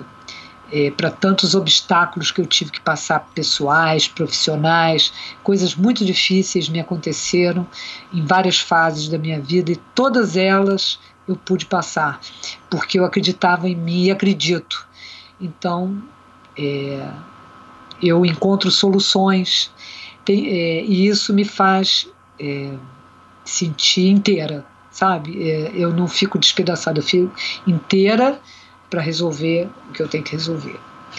Assim como eu fico inteira é, e reúno meus pedaços para completar uma maratona, uma meia maratona. Eu não tenho medo, eu tenho força, sabe? Uhum. Então isso eu acho que me sustentou e me sustenta a vida inteira. E isso ninguém tira, né, Michel? Então, é gente... é uma coisa que você ganha que ninguém te tira, né? É, é, fica para sempre, né? Um, é. Fica marcado na tua memória, sei lá, no teu fica. DNA e você não, não perde nunca, né? Não perde nunca, não perde por isso, Por isso que o esporte é uma coisa tão bacana e é, e é, uma pena que a gente não consegue ainda popularizar o esporte nesse nosso país desde, desde, a, né, desde a infância. É né? uma pena, porque é, tantas é oportunidades perdidas e, e, independente da pessoa se tornar atleta ou não, né? mas para a vida. Né? Exatamente. Eu tenho uma frase de um de um cartão postal. Olha, você é do tempo que existia cartão postal, né? Porque Sou agora também. só existe. Pois é. Eu acho bárbaro cartão postal, como eu acho bárbaro carta. A gente escreve carta, a gente escreve cartão postal. Eu tenho um cartão postal da maratona de Nova York de 1998, que a Nike distribuiu, que eram três palavras escritas assim: Walls have doors. Eu jamais esqueci Uau, isso. que legal. E aí eu treino muito os meus atletas e faço eles mentalizarem essa frase: Walls have doors. E, e é isso. A gente a gente leva isso para a vida, né? Porque aquilo que a gente desde no esporte também fala, a gente não pode controlar o externo, só pode controlar o interno. Então o que está ao meu alcance eu faço e torno a minha vida bem. E numa competição também eu faço dela o melhor e de todas um grande aprendizado. E é isso que eu treino e mostro para todas as pessoas que estão comigo e que eu acompanho. É, eu, eu reconheço que o esporte leva a gente. E tem tanta gente, sabe, Michel, que eu acho que era o contrário. Tem pessoas que estavam perdidas. É, eu já vi casos de pessoas drogadas que o esporte consertou. Consertou nesse sentido, criou uma vida mais saudável, uma outra versão delas, e aí elas não, não tiveram mais vontade de voltar nem para droga, nem para depressão, nem para tristeza, nem para a vida toda errada, porque vai direcionando, a, vai mudando a direção da vida da pessoa. Eu acho que é nisso, né? E sempre acentuando a capacidade que ela tem de se transformar. E eu acho isso um saldo muito positivo que o esporte dá. Começando pela disciplina, né? Só chega a algum lugar quem é disciplinado. Quem é mais ou menos disciplinado não chega. Pois é. Pois é. e eu falo uma coisa que eu aprendi: a disciplina é uma linha reta. Eu nunca vi disciplina fazer curva. Nem desviar Bacana. de Legal. Me diz uma coisa, você nunca cogitou naquela época lá, ou nunca te, te motivaram a, a tentar, por exemplo, ser uma atleta profissional, ou naquela época era impensável, ou você logo percebeu que você era boa até um certo ponto? Olha, é, muita gente quis que eu fosse, inclusive o Werneck para o triatlo, mas não cabia na minha vida, sabe porque eu era mais nova, mas eu já tinha um filho e era separado. Então eu tinha o meu contexto não cabia é, tempo mais assim. Eu estava numa fase de vida que eu estava me formando na faculdade. Então tinham outras prioridades que eu não podia compartilhar para me profissionalizar, sabe? Entendi. Por exemplo, para o esporte de pista eu já, tava, já tinha passado da, do tempo, já tinha 28 anos. É, para o esporte de rua eu ia ter que treinar 10 vezes mais e não tinha dez vezes mais tempo. E eu tinha outras prioridades. Então não dava para naquela época eu não tinha um equilíbrio para isso. Então eu optei em continuar. E o que eu descobri a meu favor foi que eu gostava muito de longa distância. Isso eu descobri. Eu nunca gostei muito de corrida de 5 km nem de 10 eu gostava de 20 para cima. Entendi. E aí que era meia maratona ou maratona. E então eu já estava definindo aí que eu tinha que ficar na rua mesmo, porque é onde tinha esses esportes. Na, na classificação, assim, não existe atletismo para 20 quilômetros, né? Então eu não, não podia mais. E o triatlo, por exemplo, ia ter que... Não dava, não dava. Porque era, era, era demais conciliar na, na, naquele momento da tua vida mais é, outras duas modalidades, né? Exatamente. É, eu tinha que estudar, eu tinha que me formar, eu tinha que estabelecer um vínculo com a minha profissão, eu tinha que atender as necessidades do meu filho, que era pequeno, é, distante de pai. Então, era muito confuso eu compartilhar, mas e aí não dava. Quatro horas da manhã eu já corria. Eu corria, para você ter uma ideia, eu começava a treinar para corrida quatro e meia da manhã e começava a correr sozinha às cinco horas da manhã. Às seis eu já estava quase terminando o meu treino. Correr. Imagina se eu fosse fazer Ironman, triatlo, é. triatlo, triatlo na época, né? Não dava, não dava, porque eu tinha que levar e buscar, eu tinha que levar para a escola e voltar, tinha, entendeu? Não dava, não tinha a hora do E almoço. hoje, não passa pela tua cabeça ou mais, mais recentemente, não, não? Nunca passou? Não, aí eu parei de pensar nisso, porque a Dawn Web até era minha amiga na época, ela competia, eu brigava com ela, né, para ganhar nos primeiros lugares. É, e, e ela conseguia, mas eu não. Mas não dá, hoje também não dá, não. Eu treino hoje, o tempo que eu tenho para treinar, eu treino é, a minha qualidade no treino, sabe? Eu acho que isso eu desenvolvi um outro perfil. Eu hoje tenho que treinar também trabalho de força, que é musculação. E aí eu tenho que estar atenta para isso. Então eu tenho que ter horários de treino. Eu treino todos os dias, Michel. Eu corro segunda, terça, quarta, quinta, sexta e domingo. Só sábado que não. Ou sábado, domingo e segunda não. Entendeu? Entendi. Porque eu fico fazendo treinamentos menores e de tiro e domingo. E terça e quinta eu ainda faço musculação. Então, que horas que eu vou trabalhar? É. Eu também hoje E- acordo muito cedo. Então não dá, cara. Me, me diz posso- uma coisa, é, e, e como é que você lidou, e de novo, vamos, vamos recorrer aqui ao teu, ao teu cinto de, de, de utilidades aí do Batman, como é que você lidou com, com o, o óbvio e inevitável declínio do teu vigor físico com o passar dos anos, né? Primeiro, né, talvez aos 40, depois aos 50, que é um marco é, super importante, né? 40 talvez para a mulher mais importante do que os 50, mas depois os 60, que também é um marco importante, né? Aí a gente tem o direito de pegar a fila de idoso, a vaga de idoso e tal. É, é, co- como é que você lidou com isso? É, foi, foi de novo um, um obstáculo que você não estava preparada, até porque você nunca tinha vivido? Ou você, à medida que você foi é, que os anos foram passando, você foi também treinando é, esse fator que é inevitável e, enfim, é, um- é a única certeza que a gente tem na vida, né? De que a gente vai é, envelhecer e um dia a gente vai passar dessa para uma melhor. Como é que foi isso para você, uma psicóloga com tanta experiência, tanto é, é, prática como corredora e depois como, como clinicamente como psicóloga? Olha, posso te dizer que eu nunca me incomodei muito com isso. Quando eu fiz 40, foi um marco, né? A mulher eu acho que tem um marco muito forte Isso, no é. 40, no 50 também, mas no 40 foi o primeiro marco. E eu é, corria e adorava correr com as minhas amigas de 40. Eu, foi quando eu saí da, do, do geral para ganhar na faixa etária. Então, eu nunca senti que eu estava perdendo, porque eu estava ganhando a minha faixa, entendeu? Eu passei a ganhar na minha faixa etária aos 40. Então, eu vibrava. Assim como eu comecei a ter percepção que eu ficava feliz quando eu via amigas minhas, minhas amigas ganhando. Eu nunca pensei que eu fosse ficar feliz de vê-las ganhando, porque elas eram minhas concorrentes.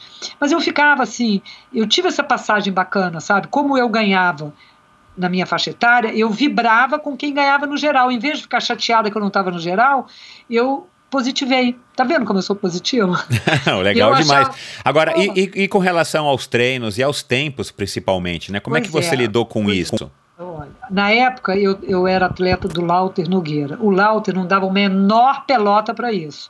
Ele dizia assim: você é a melhor dos 40, então vai correr os 40, acabou, vai correr com 40. Ele não dava assunto para mim, não deixava eu ficar nem chateada. E o meu limite sempre foi muito alto, então eu era muito fora da linha, sabe? Quando todo mundo é, reclamava do tempo, eu adorava o meu tempo. Foi isso que aconteceu. Eu tive um baque maior, foi aos 50, sabe? Porque, porque fisicamente é, É, é, eu tive. você perdeu mesmo a- o é, vigor. é. Não, nos 50 eu entrei na menopausa e eu comecei a acordar de madrugada muito mais cedo do que eu já acordava. Agora veja, eu acordava. Eu treinava nessa época à tarde, porque o Lauter estava na lagoa e ele me treinava à tarde. O que, que acontecia? Eu, e aí eu começava o meu treino 5 horas da tarde.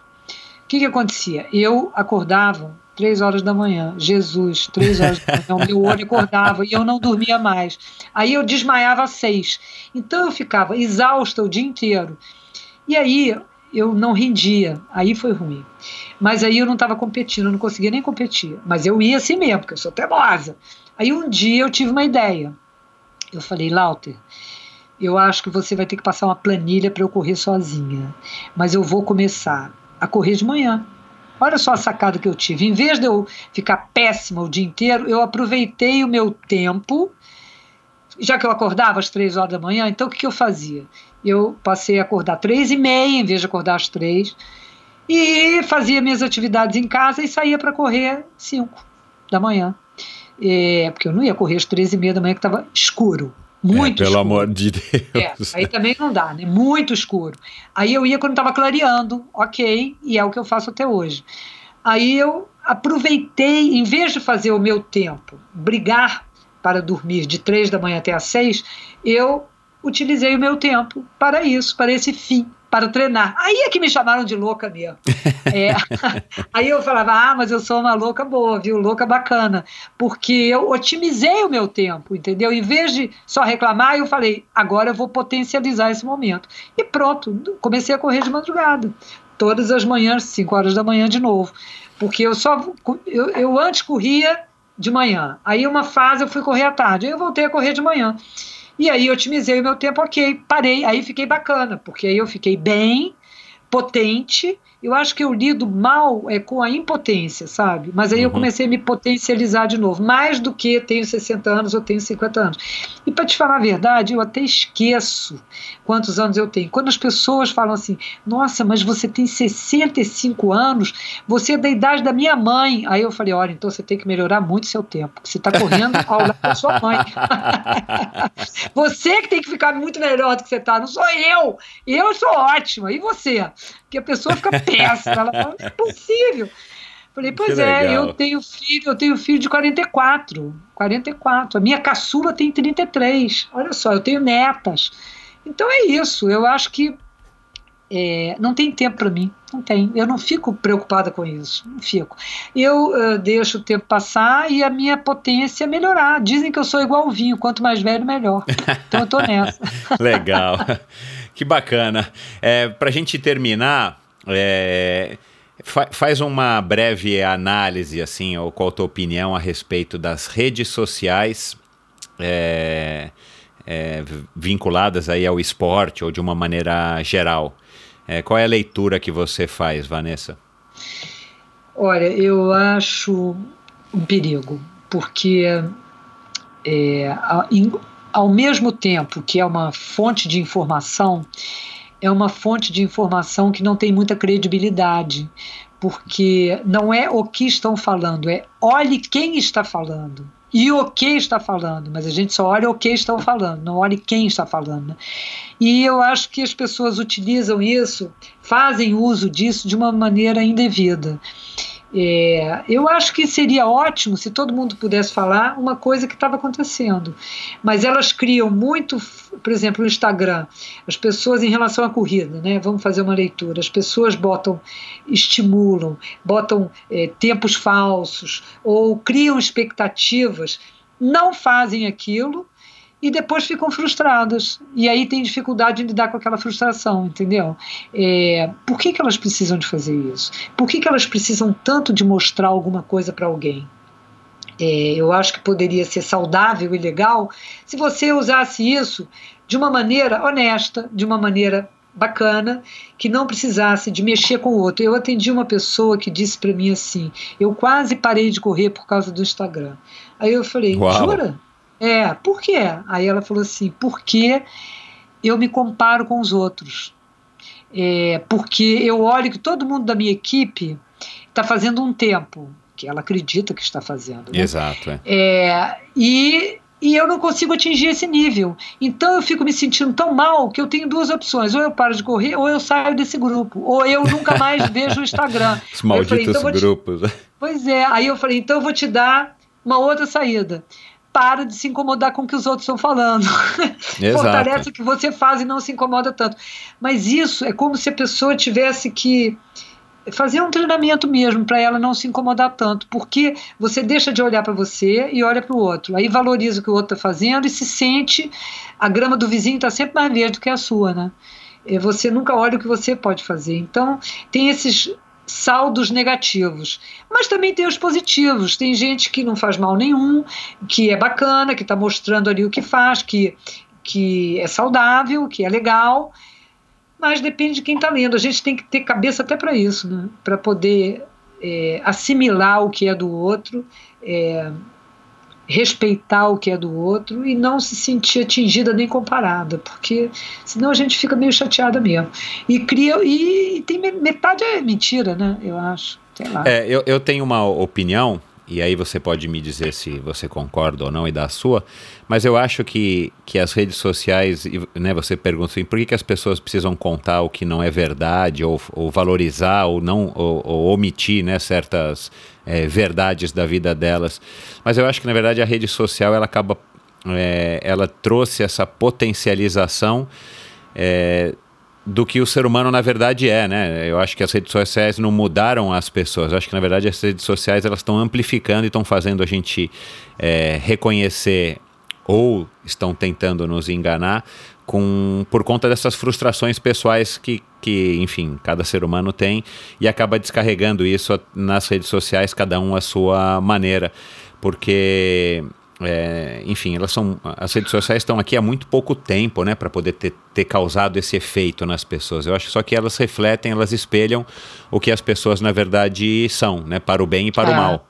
É verdade, já sempre existiu, né? Você usou uma palavra interessante, você falou amplificam, é verdade, elas amplificam Isso, o que é. as pessoas já, já, já fazem há muito tempo, né?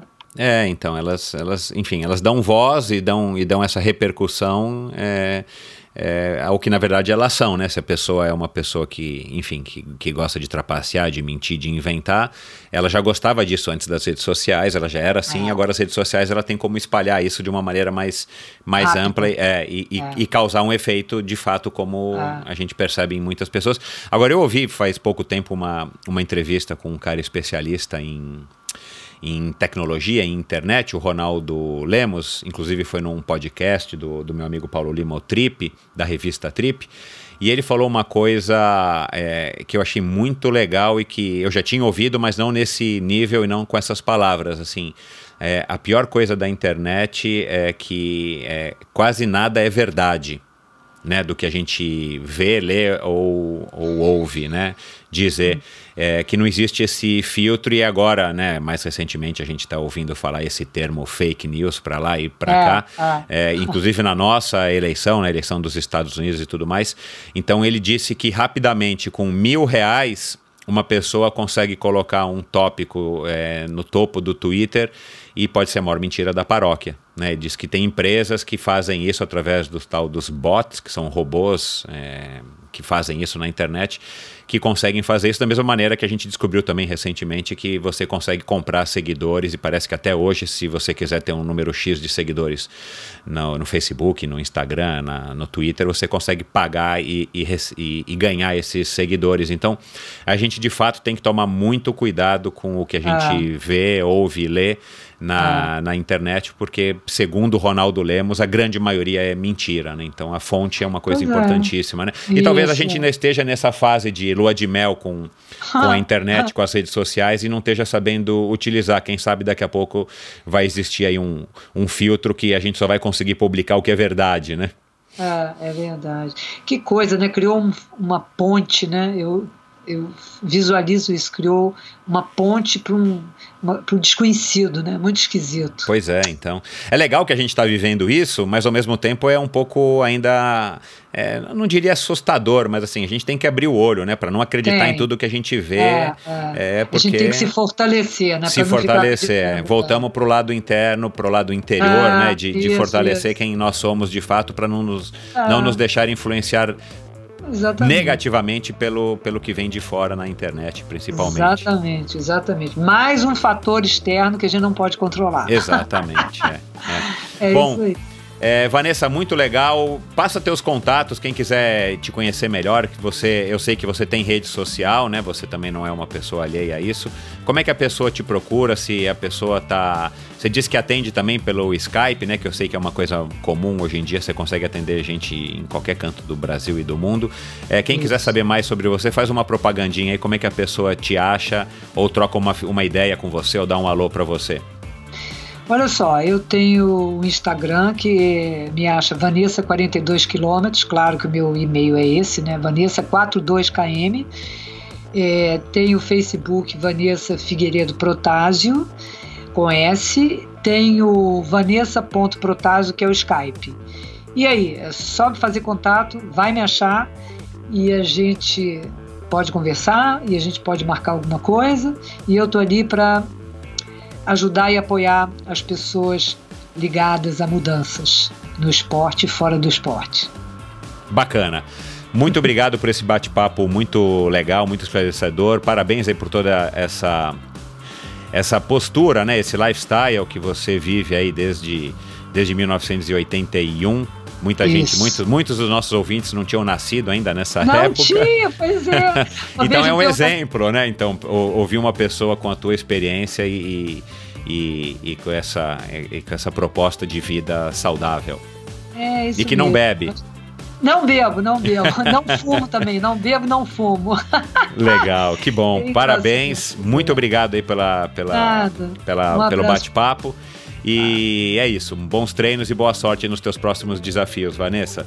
Obrigado, obrigada pela oportunidade. E, e é isso. Vamos juntos e a gente vai se acompanhando, viu, Michel? Vamos lá, vamos lá. Então tá. Um abraço grande. Outro, tchau. Tchau, tchau. É isso aí, pessoal. Mais um episódio de Endorfina Podcast. Curiosamente, mais, um, mais uma é, psicóloga do esporte. Eu tô para gravar com a, com a Vanessa faz muito tempo, mas as agendas também não estavam casando. E, bom, mais uma versão, mais uma opinião, opiniões interessantes. Imagina a. é, e essa era a minha curiosidade quando eu soube dela através do Rafael. Em 1981, 82, essa moça correndo e ganhando ah, uma maratona tão importante como a Maratona do Rio. Claro que naquela época ela era ainda em, em- eh, já era importante, né? Mas não haviam tantas outras. eh, e até por isso ela também era importante, mas eh, dentro de um contexto diferente, uma história muito bacana. E é legal porque a Vanessa ela vive esse estilo de vida até hoje, como ela aí descreveu tão bem. Então, é uma coisa bacana, uma, uma história inspiradora para todos nós, né? E uma, uma jovem senhora de 65 anos com esse astral, com esse pique é, que vocês puderam ouvir na conversa de hoje. Então, vão lá nas redes sociais da, da Vanessa, vou colocar os links no post do episódio de hoje, não precisa correr, voltar lá no, no- alguns minutinhos atrás para anotar. Eu vou colocar no post do endorfinabr.com lá no meu site para que você possa é, entrar em contato com ela, passar a segui-la, se você quiser eventualmente até se consultar com ela ou fazer alguma, alguma consulta é, pontual. Vai lá, procura, diz para ela que também você conheceu, a conheceu através do Endorfina, que ela vai curtir. E é isso. Espero vocês no episódio da semana que vem com mais um convidado especialíssimo. Boa semana e até lá.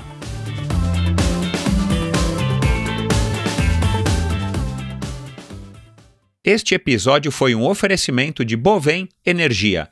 Você sabe como funciona o mercado de energia no Brasil? Você sabe que é possível comprar energia para sua empresa ou indústria? Que você também pode escolher de quem comprar esta energia, o que pode gerar uma economia substancial no custo final da sua produção? Conheça então a Bovem Energia.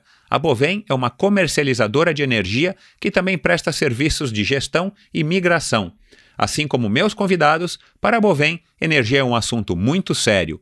Uma empresa sólida e confiável, com profissionais experientes e treinados para lhe oferecer agilidade no atendimento, robustez e competência na condução dos negócios.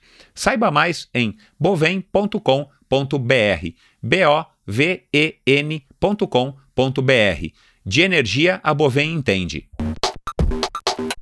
Este episódio foi um oferecimento da Probiótica. Probiótica é uma empresa fundada em 1986 que foi pioneira no ramo da suplementação esportiva no Brasil desde uma época em que esse termo nem era usado ainda. Os anos foram passando e ela assumiu um papel importante no avanço da nutrição esportiva por aqui, até que em 2018 a Suplay Laboratório, maior grupo de suplemento alimentar da América Latina, a adquiriu trazendo mais força ainda à probiótica. E com muita ciência, estudo e uma inspeção de qualidade nos mais altos padrões, a probiótica produz hoje uma linha específica para os esportes de endurance, tanto para os treinos quanto para as competições. Você encontra, por exemplo, whey protein, aminoácidos, carboidratos de alta qualidade com preços excelentes. E agora, você, ouvinte do Endorfina, tem uma boa desculpa para investir na sua suplementação, comprando toda a linha de produtos da probiótica com um desconto de 20%. Basta acessar o site da loja Quality Nutrition ou ir até um dos seus três endereços em São Paulo para aproveitar essa oferta. Escolha seus produtos antes de finalizar o pagamento no site, digite o código promocional, vai ter um espacinho ali, Endorfina 2019, tudo com letra maiúscula, endorfina como se fala em, né, em português normal, 2019 é, em numeral. Ou, se você optar em, em conhecer uma das três lojas da marca aqui em São Paulo. Antes de pagar, diga ao caixa que você é ouvinte do Endorfina e fale a senha secreta. Senha secreta é boa. Endorfina 2019 tá bom? Diga para ele, ele vai na hora sacar e vai te dar aí os 20% de desconto. Aliás, essa promoção somente foi possível porque a Quality Nutrition é uma empresa, uma loja né, com 25 anos de experiência, uma empresa também, com 25 anos de experiência e tem você, cliente, como foco no seu trabalho. Na Quality Nutrition você encontra todas as marcas mais consagradas do mercado, nacionais e importadas, e ainda conta com atendimento de primeiríssima, com especialistas e farmacêuticos que entendem muito do assunto. Então vou repetir a oferta, anota aí, ou grava. 20% de desconto em qualquer compra de produtos da probiótica nas lojas Quality Nutrition, site e as lojas físicas. Basta usar o código endorfina, tudo letra maiúscula, 2019 sem espaço, é, numeral. Essa promoção é válida somente até o dia 25 de maio. Então, se você estiver ouvindo esse episódio no dia 25, vai lá, para de ouvir agora, vai lá e acessa aí e compra, porque amanhã, dia 26, já não vale mais. Ou enquanto durarem os estoques. Aproveite para se abastecer de produtos da probiótica, da pro, probiótica agora, pessoal. www.probiotica.com.br Probiótica é patrocinadora oficial do circuito Ironman Brasil e 3-Day Series 2019. E anote aí o site da Quality Nutrition, www.quality, com Y, né, o segundo I é com Y, nutrition, nutrition, nutrição em inglês, nutrition.com.br www.qualitynutrition.com.br www.qualitynutritiontudojunto.com.br Obrigado por ouvir esse episódio do Endorfina. Acesse o endorfinabr.com, vá no post do episódio de hoje para conhecer um pouco mais sobre o meu convidado e alguns assuntos abordados em nossa conversa. Lá você ainda encontra todos os episódios do Endorfina e uma galeria de fotos da história do triatlon brasileiro. Se você curtiu, colabore assinando Endorfina na iTunes Store ou Spotify e compartilhando com seus amigos. Lembre-se de enviar suas sugestões, críticas e comentários através do perfil Endorfina BR no Instagram ou através do Endorfina com Michel Bogli no Facebook. Um abraço e até a semana que vem.